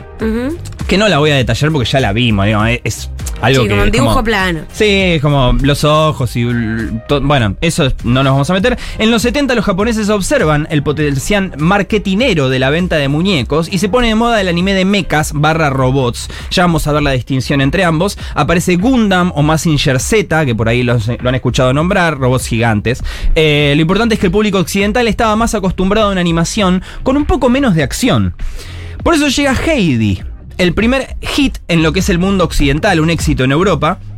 Eh, y poquito después, eh, consecuentemente, se funda el estudio Ghibli de, de Hayao Miyazaki. El mismísimo Miyazaki que ha generado además una, una personalidad. ¿no? Una personalidad. Un montón de gente eh, forjando su personalidad. eh, tipo Amelie, claro. el Amelie, te iba a decir, el Amelie del anime. Sí, sí, sí. Gente que dijo mi personalidad es Miyazaki. Sí, y, y bien que lo hizo. Sí, la verdad que se ve hermoso. Los 80 ven animes experimentales como Mi vecino Totoro, Howl's Moving Castle o Akira, que no era de estudio Ghibli, pero junto a Blade Runner colaboró a definir lo que hoy conocemos como cyberpunk.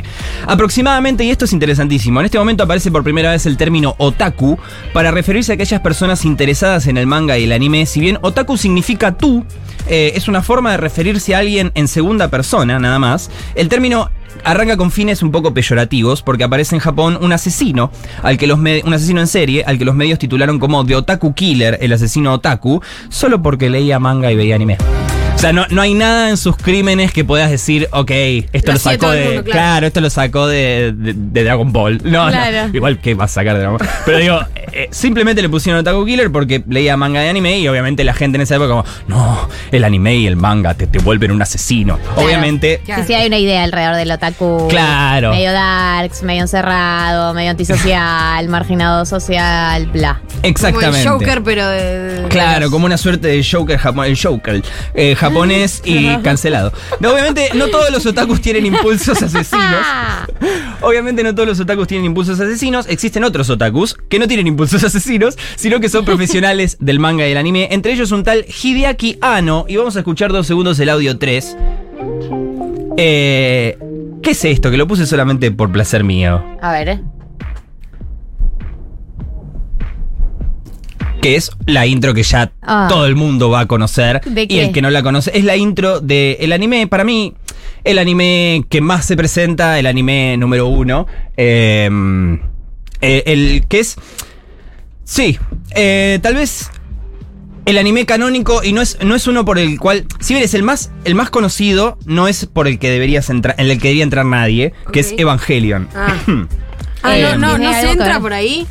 Para mí no se entra por ahí, porque es demasiado complejo. ¿Es, Es, fase 2, fase 3? Yo te diría que fase 2. Fase Como 3 ya es la otro queta lugar. de una. Claro, no, Yo, arranca. yo iba a decir como el dispo y el aspo. ¿Se acuerdan que en un momento era Sí. como esa Estoy confundida. fase 1, fase 2 y ella dijo queta? Como, ¿what? No, pero porque viste que dicen, arrancas por el porro, seguís por las más duras. Claro, sí, Claro. sí, sí. Sí, no Me contaron, por la me queta. contaron. No arranques por la queta. No, no se arranca por Neo Genesis Evangelion, pero Neo Genesis Evangelion marca un antes y un después. Eh, tal, vez, tal vez el anime definitivo en términos de profundidad filosófica y estética capaz también. Éxito total en Japón, en el público oriental en general, pero también en el público occidental. Y de repente, eh, a finales de los 90, aparece un anime que si bien ya tenía unos años en Japón, se vuelve sumamente popular, especialmente en países de habla hispana, como México, España o Argentina. Me estoy refiriendo a Mi Remera, Dragon Ball o Dragon Ball Z, Ah. lo que permite la entrada de otros animes y el principio de la gran, gran conquista del mundo occidental. Entran Ranma, Sailor Moon, Slam Dunk, El Detective Conan, Los Caballeros del Zodíaco, después Pokémon, Digimon, Yu-Gi-Oh!, One Piece, Naruto, etcétera, etcétera, etcétera, etcétera, etcétera. Y corto la parte de historia acá porque el resto básicamente lo vivimos. Claro, Eh, ahí entramos nosotros. Ahí entramos nosotros. En mi experiencia, existen personas que se consideran ajenas al anime, pero crecieron viendo todas estas cosas que acabo de nombrar. Sí. Por ende, técnicamente crecieron viendo anime. Eh, el Millennial barra Generación Z, especialmente en Argentina, especialmente con Magic Kids, fue criado a chancletazo y anime limpio. Eh, Me la- acuerdo tu video, que lo vi hace poco cuando hicimos lo de los noventas, el de los dibujitos animados. el de los dibujitos animados. Claro, de toda la, la cantidad de cosas que hubo y también lo sorpresivo que era, em, no sé, desde lo porno que se veían algunos personajes. Olvídate. Sí, Pero a mí eso- no me dejaban ver Dragon Ball por lo violento. ¿En serio? Te juro, no lo vi nunca. Hu- Hubiese, Yo o sea, tenía seis años. para o mí el que no dejaban ver ahí era Ramma, ponele. Eh, Rama. No mis viejos no entendí. o ¿Qué pasaba? ¿Era muy violento? es. No, Rama era, era sobre un chico que se transformaba en chica Ah, eh, y tenía esa dualidad y No, en realidad fue ver eso. hubo Era todo un conflicto, hubo todo un conflicto que fue censurado porque en realidad Rama muestra muestra tetas eh, y, y- y- digamos eh, Muestra teta. Claro, y, y tiene ot- otra cosa que, que- que, bueno, no permitían pasar acá. Bueno, hubo todo un quilombo. Eh, pueden ir a verlo en el, en el video. Eh, y hablando de Rama, si querés, eh, podemos ir al audio número 4. ¿Lo tenemos? Eh, ¿Lo tenemos? Bien. Eh, no, el anterior, el 4. Estamos, ya llegamos. Milly, ahí está. Mi corazón, ¿no lo tienen? ¿Qué, qué La baja nos mira como, chicos, disfruten conmigo. Y nosotros tipo, what? Va, y ahora todos. Pero está bien, está bien igual que no. Este es Rama y medio, justamente. Claro, no, no, no lo vi. Eh, nada, para mí Rama igual es los que se criaron con Rama. Yo creo que no dejaron de ver anime. No creo que alguien que se haya criado con Rama haya dejado de ver anime por el por pajín y porque además estaba bueno.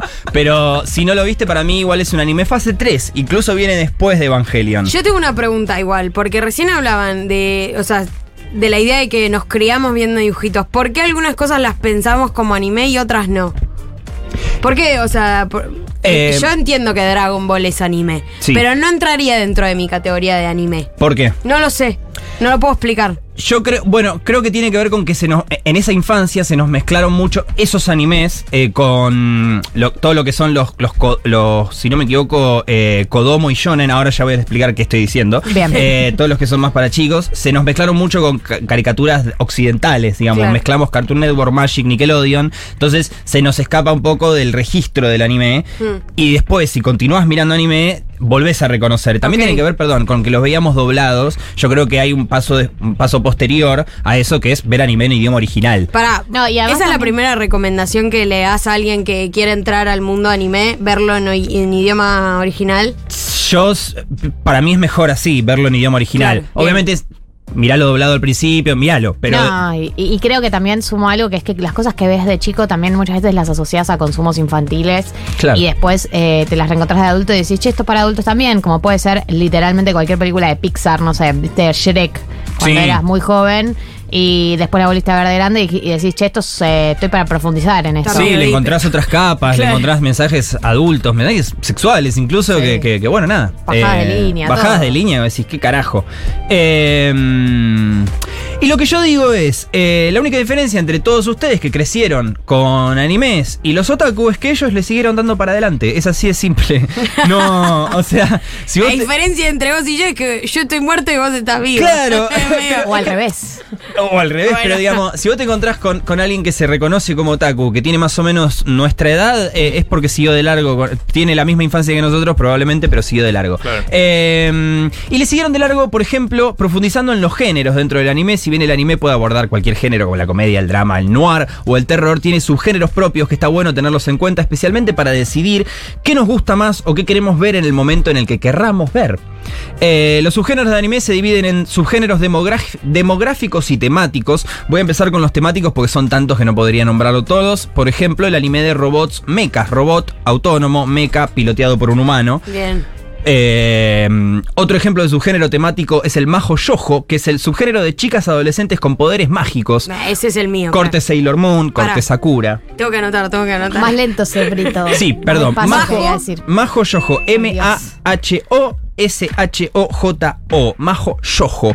Eh, o el género expertise o deportes también, eh, donde entran El Príncipe del Tenis, eh, Supercampeones, o la serie que tiene mi intro de anime preferida, Slam Dunk. Y ahí sí, vamos al audio número 5, que lo traje solo porque me gusta a mí. Bien, Bien. eso.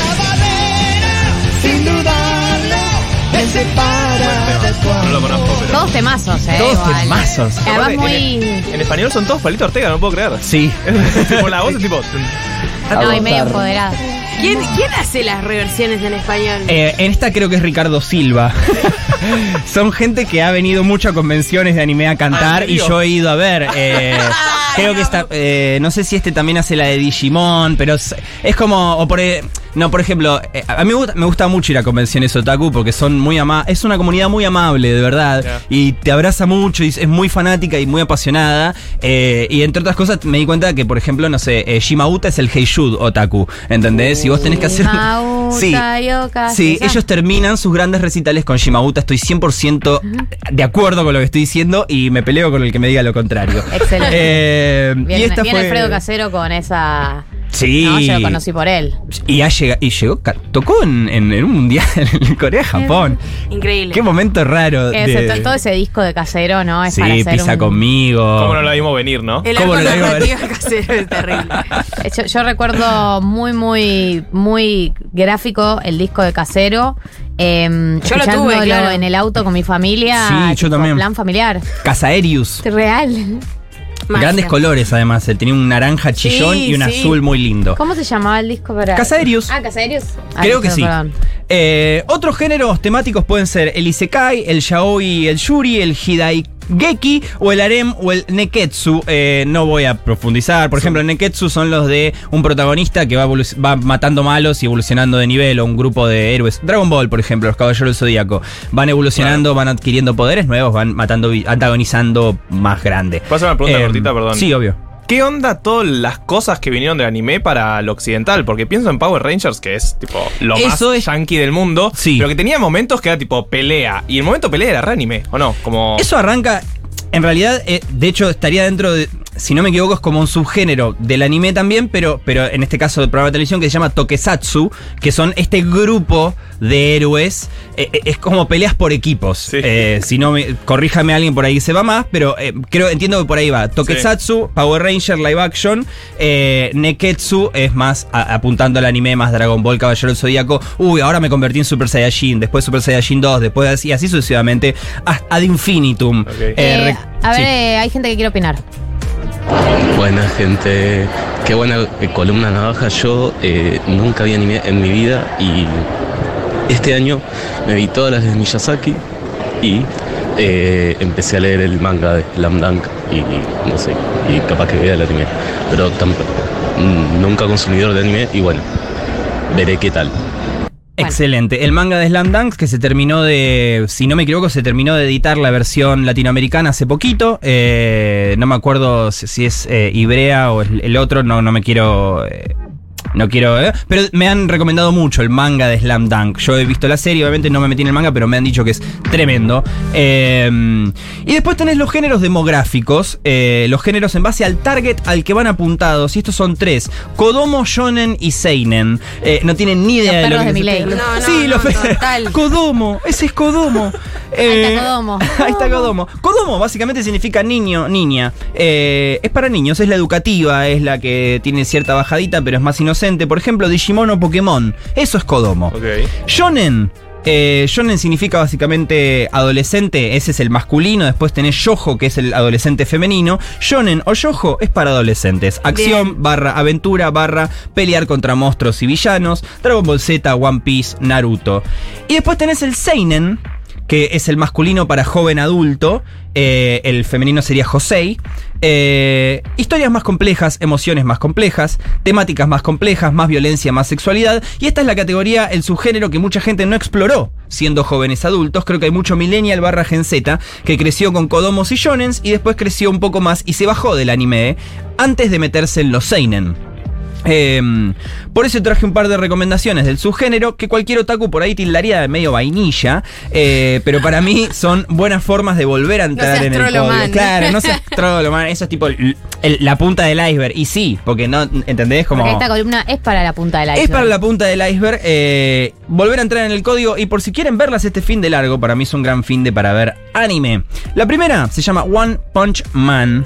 Eh, el hombre de un solo golpe. Es un anime cómico, es una comedia total. A mí me hace reír un montón. Es una suerte de parodia a los Neketsu. Son los animes tipo Dragon Ball Z.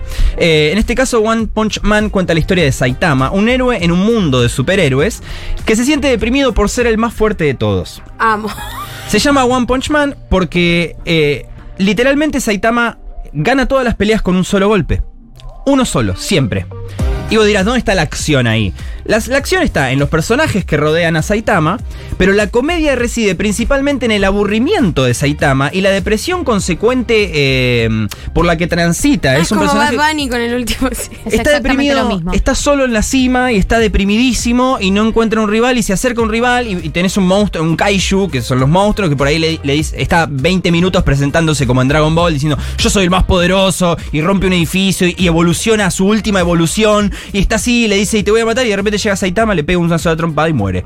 Y ese es como el gran chiste de One Punch Man que se repite y se complejiza y para mí es re una deep serie igual, como increíble. que se meten en. Es, es que es un seinen. O sea, no es para no es para chicos, no es para adolescentes, es para jóvenes adultos. Lindo, lindo. Eh, dos temporadas, eh, está en la plataforma de la N y si no está ahí pueden googlear. Dos temporadas de 12 episodios cada una, cada episodio 20 minutos, imagínense, muy poquito. La primera me parece maravillosa, la segunda cae un poco pero funciona Shout out al capítulo del meteorito, mi preferido por lejos. Y ahora vamos al audio 6, que no reconocerán, pero también lo puse porque me gusta a mí. Porque podés. Eh, y puedo.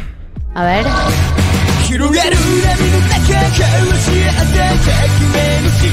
¿Qué te pasa?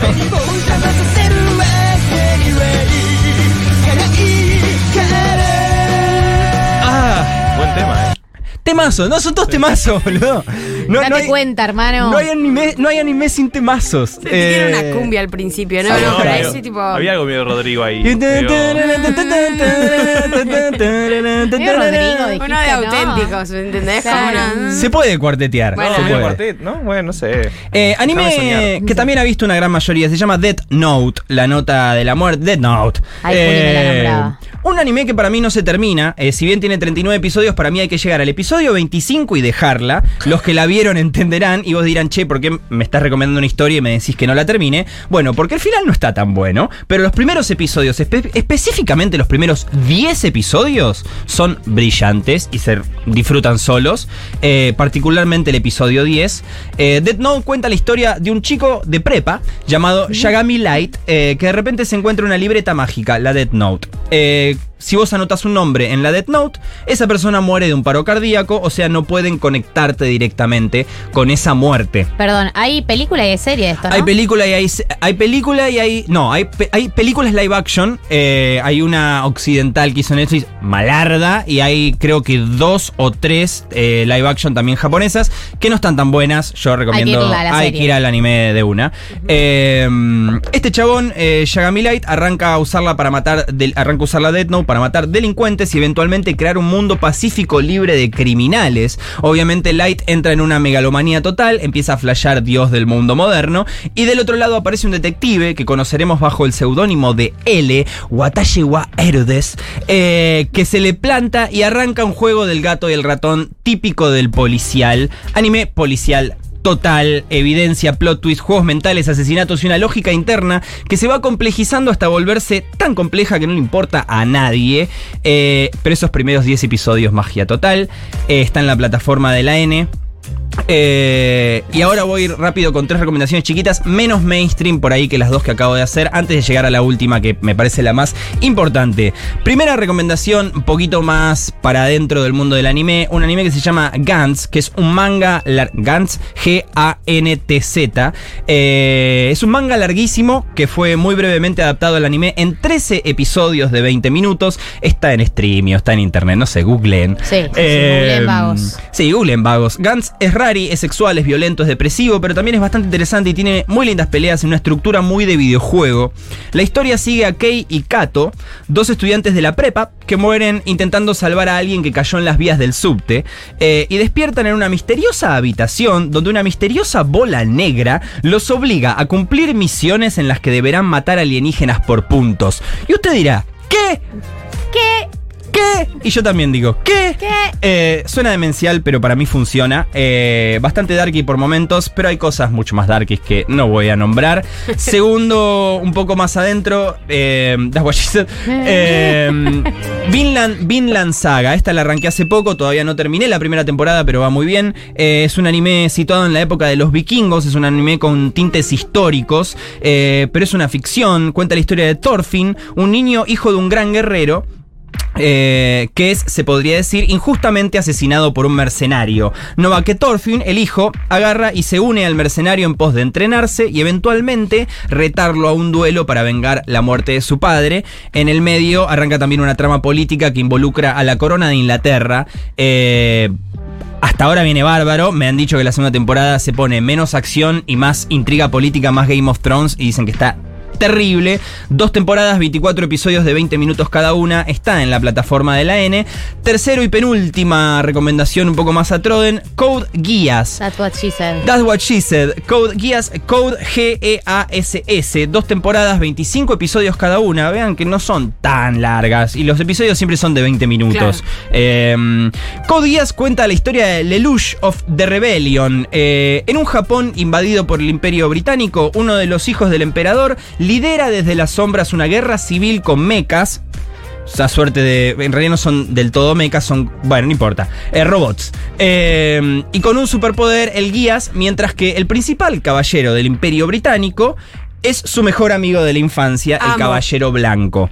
Eh, y se genera una, una, dinámica de ajedrez total. Es un anime sobre guerra, sobre batallas tácticas y estrategia. Te explican la estrategia detrás de cada acción, te explican el razonamiento de los personajes.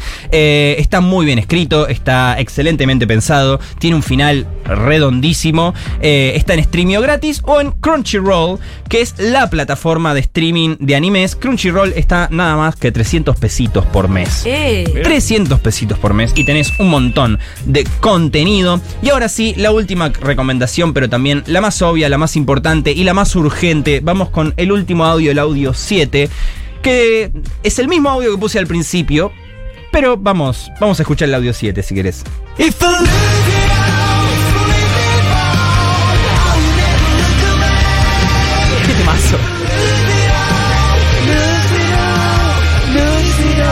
Pedacito. Alguien dijo que en el en WhatsApp decían recién que tiene algo medio Cristian Castro. Alguna de Sí, estas. bueno. Medio metalero pop. Han hecho mucho de cambiar intros de anime con temas de palito o temas de Cristian Castro y va. Bueno, este es el tema de la cuarta temporada de Shingeki, que es el mismo audio que pasé al principio que dije no puedes empezar por acá, no puedes tirarle eso por la cabeza a una persona, pero sí te lo puedo nombrar acá ya al final de la columna. Eh, no sé si ya les pasó, pero siento que hoy por hoy a una gran parte de la, proba- de la población ajena al anime se le debe haber aparecido algún loquito o loquita que le dice, hey, hey, mirá Shingeki, hey, hey, hey. Salen de atrás de los árboles. ¡Ey! ¡Ey! Mirá Shingeki. Che. Eh, en mi caso fue un amigo, Facu, que agarró a otro amigo, Tony, y le dijo: ¡Ey! Mirá Shingeki. Siempre ¡Ey! convencen primero a uno y después van por todo el grupo. Y Tony dijo, "Mm, no sé, me da paja. Son 80 episodios, no lo sé. Hasta que un día estaba aburrido, un fin de largo, y se puso a ver Shingeki y se la devoró toda en dos semanas, that's what she said. Así que lo agarró a Facu y le dijo, buenísima recomendación, vamos a agarrarlo a Navaja. Eh, y vinieron a buscarme a mí y me dijeron, hey, Es una estafa piramidal, estás ¡Ey, queriendo mirá? Shingeki! ¡Ey, loco! Mirá Shingeki. Y yo dije, "Mm, no sé, me da paja, son como 80 episodios, no lo sé. Hasta que un día estuve aburrido, un fin de largo, y me puse a ver Shingeki y me lo devoré todo ese fin de semana, that's what she said. Sí. Así que ahora vengo, como hicieron mis amigos, y a decirles acá a todos ustedes en la mesa y en la radio platea, eh, que vean Shingeki no Kyojin, Attack on Titan. Este es el mejor momento para arrancar a verla y ahora les voy a decir por qué. That's what she said de nuevo. Shingeki cuenta la historia de Eren Jaeger, un niño que forma parte de los últimos humanos del planeta, que viven encerrados detrás de los muros gigantes, atemorizados por lo que hay del otro lado. Del otro lado lo que hay son titanes.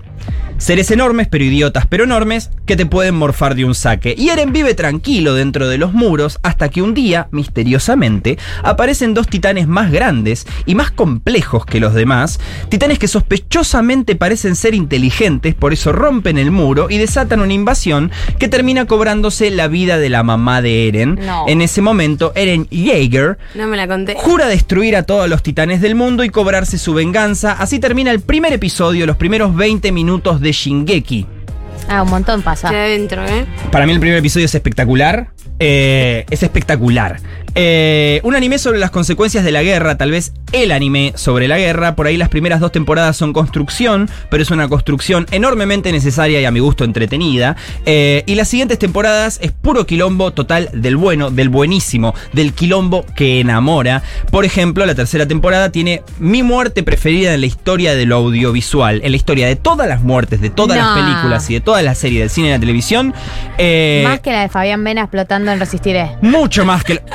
Al nivel de la de Fabián Vena explotando en Resistiré. No, no se atrevió, no se Eh, atrevió. en este caso en Shingeki no tanto por lo sorpresiva, sino por la carga dramática del hecho, y no voy a decir más para no spoilear. ¡No! Eh, sucede durante. Sucede a caballo, lo único que decir, por si hay alguien escuchando del otro lado dice cuál es Navaja, yo ya la vi, es el- la, la carga a, eh, a caballo. Eh, Shingeki es una historia llena de giros, pero giros bien armados, giros que claramente el autor sabía desde el principio. Es una historia que claramente fue concebida con un inicio, un desarrollo y un final predeterminados a diferencia de Lost, que fue medio de la marchanta. En este caso el autor sabía desde el principio eh, qué es lo que quería hacer, cómo y dónde iba a terminar. Por eso digo que es el mejor momento para verla porque en tres semanas sale, después de 10 años, el final. El último episodio sale el 4 de noviembre, final de la Libertadores. Hoy es sábado 14 de octubre, el final es el sábado 4 de noviembre. Si alguien quiere speedrunearla, son 88 episodios de 20 minutos en 21 días, 4.1 episodios por día. Pero A incluso... A gozar, exactamente. Pero incluso aunque no llegues, si la arrancás tranqui ahora a uno o dos episodios al día, cuando llegues al final, va a haber un final concreto y definitivo. Vas a tener una historia completa y déjame decirte muy buena, de un nivel altísimo, una calidad cambiadora de vidas. No por casualidad la gente insiste en que otra gente vea Shingeki y yo lo que digo es vean Shingeki, pero si no, vean también otro- otros animes, vean anime porque hace bien, al menos a mí me relaja bastante, me traslada por momentos a la infancia y por otros me permite descubrir historias más adultas que pienso solo funcionan en un estilo como ese, un estilo muy espiritual, muy heroico, muy noble. Esto fue Anime 101 y si hay una persona del otro lado que decide ponerse a ver algo de esto, especialmente Shingeki, mi trabajo está hecho. ¡Vamos! ¡Vamos! Bien, pero la puta madre. Eh, muchos mensajes. Acá dicen eh, Kimball León Blanco. Dicen Full, Mm. Metal, ah, Full Metal Alchemist Full Metal Brotherhood Alchemist. como otra para arrancar. Ese es como top. Top level. Sí. Cowboy, Bebop, Bebop. eh, o sobre todo películas como Perfect Group, Paprika, Tokyo Godfathers. Sí. Acá gente que apoya a Shingeki, acá gente que dice que Nana es la, eh, José y Nana es la mejor, eh, con excelente música, El animación. mejor José, Nana. Sí, bueno, yo estoy leyendo para el orto esto. Eh, bueno, hago lo que puedo. Tenemos poco tiempo. Y te quiero agradecer, te queremos mucho. Gracias. Eh, sin dudas, eh, tomo las recomendaciones. Realmente. Shingeki. Sí, sí, Arranco con Shingeki. Arranco con Shingeki. Vamos a una pequeña pausa y terminamos el programa de hoy con Bad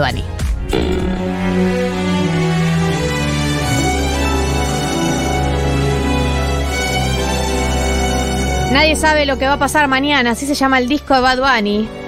El disco que salió el día de ayer, que arranca con este tema que estamos escuchando, que dura 6 minutos 19. Se llama Nadie sabe y es una declaración de principios. Recordemos que Bad Bunny eh, ha sacado un disco que tiene casi poco o nada de trap, Ey, otros géneros. Dicen que el mundo va a acabarse, ojalá que sea pronto. De reggaetón. A veces picheo Y tampoco y me hago el tonto. ¿Quién puñeta dijo que yo quiero ser ejemplo? Todo lo bueno que hago lo Bastante hago porque trapero lo igual. siento y está cabrón. Diría wow, ya voy pa' 30. Rolex y Voy pa' LP, 30, está por cumplir 30 años. Sí, eso me, me sintió representado. Sí. Represento. Haciendo chavo mientras tú comentas, pero nadie sabe. No. Lo que se Esto es medio René cuando recién te hizo la canción. Acá me bajé. Una acá me bajé. picadera. A mí me gustó este. Es abrir el corazón. Sí. Baje, la baje. gente No, sin baje. saber un bicho. Pero a los 10 segundos te bajaste, boludo. Odio los chetos llorando por ser chetos, por tener plata. Pero yo no, yo les deseo buena suerte. Sí, ajá. Ey, la gente tiene que dejar de ser tan estúpida y pensar que conocen la vida de los famosos. Sí. Porque mucho poca, que mucho baboso. Eso y me levanté aborrecido como Laura Bozo, con ganas de dispararle a alguien encima de una pista. Hace tiempo no veo a mi terapista. Terapista. Quizás por eso Un es que millennial, tengo ¿eh? la mente Un millennial. Hace mucho no voy a terapia. ni un billón de Mi terapeuta se fue de vacaciones. reales Estén contentos, aunque yo por dentro no me siento al 100%. Y esta es la parte más importante del disco, me. Es para que mis fans reales estén contentos, aunque yo por dentro no me sienta al 100%. O sea, dice, yo estoy en una rara, pero tomen ustedes mis reales. Yo creo que esto responde más que al, al rico, que obviamente hay mucho en este disco de tipo gente rica llorando. Eh, este, este tipo ha estado en el foco público los últimos tres años y más que nada desde que sale con Kendall Jenner se ha dicho de todo de él, de que ya perdió la mística, de que ya no es lo que era, de que se perdieron sus orígenes, etcétera. Y yo creo que él no ha respondido todo este tiempo y espero a este tema para responder. Para mí responde a eso esto. Sí, lo trataban de. Te decías el latino, no sé qué, y vas a salir con la mina más blanca, más gringa que hay en el mundo, literal. Eh, que son estos valores latinos, y él responde con una canción, o con un disco que no tiene ninguna canción en inglés, yo me imaginé que alguna en inglés iba a tener como apuntando al público. Pero él nunca tuvo no. ese estilo. De hecho, él en Bueno, todos los shows que da, cierra sus recitales con el tema Puerto Rico está bien cabrón, como una cosa medio identitaria, ¿no? Ahí. Claro, pero podría ser tranquilamente el momento en el que dice quiero ir global, saco temas en inglés. Eso ya sería un montón. Hay que probarlo. No es hacer dinero, mi amor, es multiplicarlo. No me llamen, estoy corriendo moto en Monte Carlo. Porque el dinero se hizo para gastarlo. Sí, y le hablas no da decline. A ti te escriben todo, ustedes siempre han sido AI. Si en WhatsApp hablamos, los mejores all time. Te sacamos del group chat, te dejamos blind. Aprovecho el tiempo haciendo historia. Y ustedes haciendo story time. Ya no estoy en mi peak, ahora estoy en mi prime. Por eso están rezando que me estrelle Ayrton Senna. Soy una obra de arte, Mona Lisa, última cena. Te va a dar diabetes, si Sugar está en la loma, tú te vas en la novela. ¿A quiénes le pegan esta canción? Eh, a todos los que no son oyentes de Cemento. A, Bad Ba- eh, a J Balvin le pega en un momento. No sé si lo escucharon esa parte que Sí. dice: eh, Yo no soy amigo de todos como J Balvin, como Balvin. Dice, como que medio amiguote de todos. Para mí, J Balvin ya a esta altura podemos llegar a la conclusión como grupo de que no es un buen bicho porque tiene muchos enemigos y por algo será. Respondió J Balvin, hizo un vivo y dijo, yo como que no le presta atención, que, que Bad Bunny siempre fue buena persona y que se queda con eso. Saben que soy aparte. Que es muy talentoso y qué sé yo. Cada cual hizo su parte. Sí, yo no soy Daddy Yankee, yo no soy Don Omar. Yo soy Bad Bunny, mamá bicho, yo no soy normal. Hay mucha gente deseando que me vaya Esta mal. parte. Tristemente a esa gente le toca mamar. Tú no eres Básicamente dijo que la chupen y la sigan chupando. Dijo, tristemente a esa gente le gusta, que le toca mamar. El cabrón que quiere hablar, el que no sabe el cuento siempre lo quiere contar. Las termino con la L, con la R suena mal. Sin cojones la fama nunca va a cambiar. Yo puedo mudarme de PR, pero PR de mi alma nunca Puerto Rico, identitario. mudar. Yo sé que no soy perfecto. Momento sentimental. Esto es Nadie sabe, el, el tema con el que abre el disco Bad Bunny. Y si les parece, vamos al siguiente tema. Nos salteamos el segundo, Mónaco, y vamos al tercero que es Fina, canción con Young Miko. Cuando escuché esto, Ah, pará, esta es. eh, ¿Es Fina o es Mónaco? Es Fina, sí. Ahí está Young Miko. eh, ese tun, tutun, tutun es re Mico y dije, ¡sí! Hay video. Como que me puse contenta. Hay video reacción de gente escuchando el disco por primera vez y el momento en el que escuchan Ey. como el ey y se dan cuenta que es Miko porque ella es muy reconocible y se excitan muchísimo de esta colaboración. Hay algo ahí que para mí estuvo muy esperado, porque bueno, los dos son de Puerto Rico, pero además también eh, hay, en, en algunos temas eh, Bad Bunny dice lo mismo, ¿no? Mi voz se re reconoce, o sea, no hace falta que yo me presente. Eh, y creo que con Ñon Mico pasa lo mismo. Yo creo que ahí hay un, una bendición, ¿no? O sea, de Mal. tenerla acá en este disco como de reconocimiento de... de- Ella la pegó hace muy poco a pesar de que ya es muy popular. Hace y, poco y la Bad Bunny fue uno de los primeros que, que, la, que la empezó a nombrar como, ¿no? Como, bueno, una especie de bendición, sí. Aparte la pone en el tercer tema del disco Sí, sí, y sí. le da un minuto treinta al principio de la canción. No es que empieza él y después la pone tipo el estribillo, viste que a veces pasan esas colaboraciones Sí, que sí, total. La amo a ella. Acá hay algo de Tego Calderón terrible. Si las más putas son las más finas. Es el lujo es vulgaridad versión. Total. Puerto Rico. Y en este tema habla bastante de su relación Sí. actual. You? Tengo el bicho afeitado y cabezón como cayú. Besitos en ¿Qué el cuello, besitos en el toto. ¿En el no sé qué tú me hiciste, mami, que me tienes loco. Dale, vamos pa' la Gucci pa' hacerlo en el probador. De espaldita y a la vez el vibrador. De espaldita y a la vez el vibrador. Me imagino a, a Kendall tipo, ¿what? Ahí viene, mira, ahí viene aparte Kendall. No nos comunicamos, ey, mejor ni le contamos. Dile que de una conectamos. je, Y que chingando nos matamos, que yo soy un bellaco, pero tú me ganas. Bien arrebato chingando en casa Chingando de en tu casa de tu hermana, ¿cuál de las Kardashian, no? eres mi villana. Vamos ¿Será a todo verdad? Porque nadie sabe. Elige dijo creer. Obvio que sí. Las putas son por las en finas. que me chinga, a veces pienso que me ama. Ey, Por la forma en que me chinga, a veces pienso que me ama. Tiene lo de ella, hace lo que le da la gana. Ahí va el culo. Mami, voy a enseñarte cómo es que un culo se mama. Dame acá, ven aquí, baby, ponte en cuatro, dale. Se ríe igual.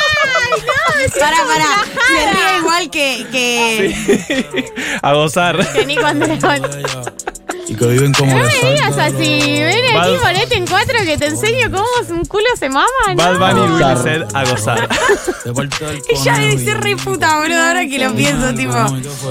Ey, mami, sé tú y que se joda. Y que se Bien, vamos a el siguiente tema que elegimos, teléfono nuevo, featuring Lugar La L. No lo conozco a este artista. Tengo idea quién es. Eh, pero a este lo ponen en la segunda parte de la canción. ¿Es un disco para escuchar en qué contexto? No, a, A la gozar. noche. Sí, a la noche. No, pero no es para bailar. No es para bailar, pero es para cuando estás en tu casa con Me amigos preparando la feliz, cena. pero en solo fotos viejas. Dios me escucha y dice, wow, como este cabrón se queda. Tantos logros que a veces ni se festeja. Si fumo me vuelvo paranoico. Mi mente nunca se despeja. Je. Mi cuerpo Es como libre, que Bad Bunny dijo, voy a hacer un disco donde voy a decir de todas mis verdades sobre el momento en el que estoy de mi vida. Siempre es un poco así, pero para mí este es eh, particularmente confesional. Es que la pegó demasiado con el anterior. O Con sea, el anterior y el anterior. Recordemos que él lleva tres años siendo el artista más escuchado del mundo en Spotify. 2020, 2020 2021 y 2022. Ahora, boludo, todo bien, ¿no? Pero, ¿cómo puede ser que la última camada de artistas no paren de hablar de lo deprimidos que están? Mal. Pero a la vez no puedan parar de hacer temas diciendo putas, chains y plata, boludo, Sí. y Ferraris. Es como tipo, chicos, hola, ¿qué tal? Dios, patria y Andá a familia. terapia, hijo de puta. No, sí. Eh, Para mí también es gente que la pegó muy rápido eh, y es, re- es todo a la vez. Mucha guita y mucha depresión al mismo tiempo. Como debe ser todo mucho. no. Un montón todo. La cantidad de amigos del campeón que ven tener Bad Bunny. O sea, si tenés amigos del campeón porque tenés entrada gratis al Conex, imagínate lo que es ser Bad Bunny. No, pero hay algo. Real. Para mí acá hay algo de, de los tiempos, ¿no? De los tiempos en los que, tipo, arriba y abajo, que boludo. Pe- pensá toda una generación de siguiendo artistas que dicen, vea las putas, plata, plata, plata, Ferrari, Ferrari, Ferrari, y de repente a los dos meses te, sa- te sacan un disco diciendo, tipo, me quiero matar porque Sí, estoy sí, re al final no era tan- Al final no era tan chévere todo esto.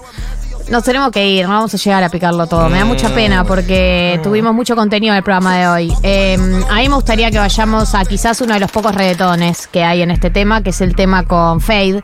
Y también porque para mí Fade es el heredero de Bad Bunny, Yes. yo lo vengo diciendo hace mucho tiempo, nadie me escucha, No, pero sí. Fade está destinado a ser el heredero de Bad Bunny, eh, no desde el trap, sino desde el reggaetón. Y no me parece casualidad que hayan sacado un tema juntos en este disco. El tema es Perro Negro. Eh, y me parece que podemos cerrar con eso porque no vamos a llegar a picarlo todo. Perdón a todos, perdón Marto, perdón la gente. Por favor. Vivan la experiencia en su casa. Te quiero porque mucho. elegiste otros temas. Bueno, pero los temas van y vienen. Ya arranca y esto suena Fade. Ya te digo, la Sí. marca Fade es Sí. total. Fade es artista colombiano full reggaetón old school. Yo no sabía que tú eras así. Te juro que ahora me cae mejor. Me contaron muchas cosas de ti, pero eres más igual puta que yo. Es de hacer, no es de hablar. Suelta el cel pa' perrear. Se mueve solo el culo, decía. Se mueve solo el culo. Sí, sí, Es Fade, terrible. Fade es eh, hipnótico. Salió de Rosa Hola. Ah, Este tema, este tema para mí tiene pasta para ser eh, hit. Sí. O sea, por lo menos para que suene en las fiestas. No sé si el hit, Necesitamos. pero suena. Es que estaba pensando eso, como ninguno sé si me lo voy a aprender de memoria. Para mí este, no sé si de memoria, pero este da para fiesta. A gozar. Y acá está el ey, ey, ey, ey. Tu Entra más. novio, baby, me alegro. Vamos a celebrarlo en perro negro. Dile a ese ¿Qué es cabrón perro que negro igual? la ¿Un boliche? Dile a tu Si es un boliche, que ¿Chequearon? la acaba No. de pegar a otro nivel. Gracias, Juli Piasek. Gracias, Paula Cuitinio. Cuitinio, ¿dije bien tu apellido? Bien. Gracias, Becha. Gracias, Marto. Gracias, Navaja. Nos tenemos que ir, es tardísimo. Este es el nuevo disco de Bad Bunny. Eh, los vemos el sábado que viene a las 14 horas. ¿Les parece? Dale. Me parece. Nos vemos entonces. Buen fin de.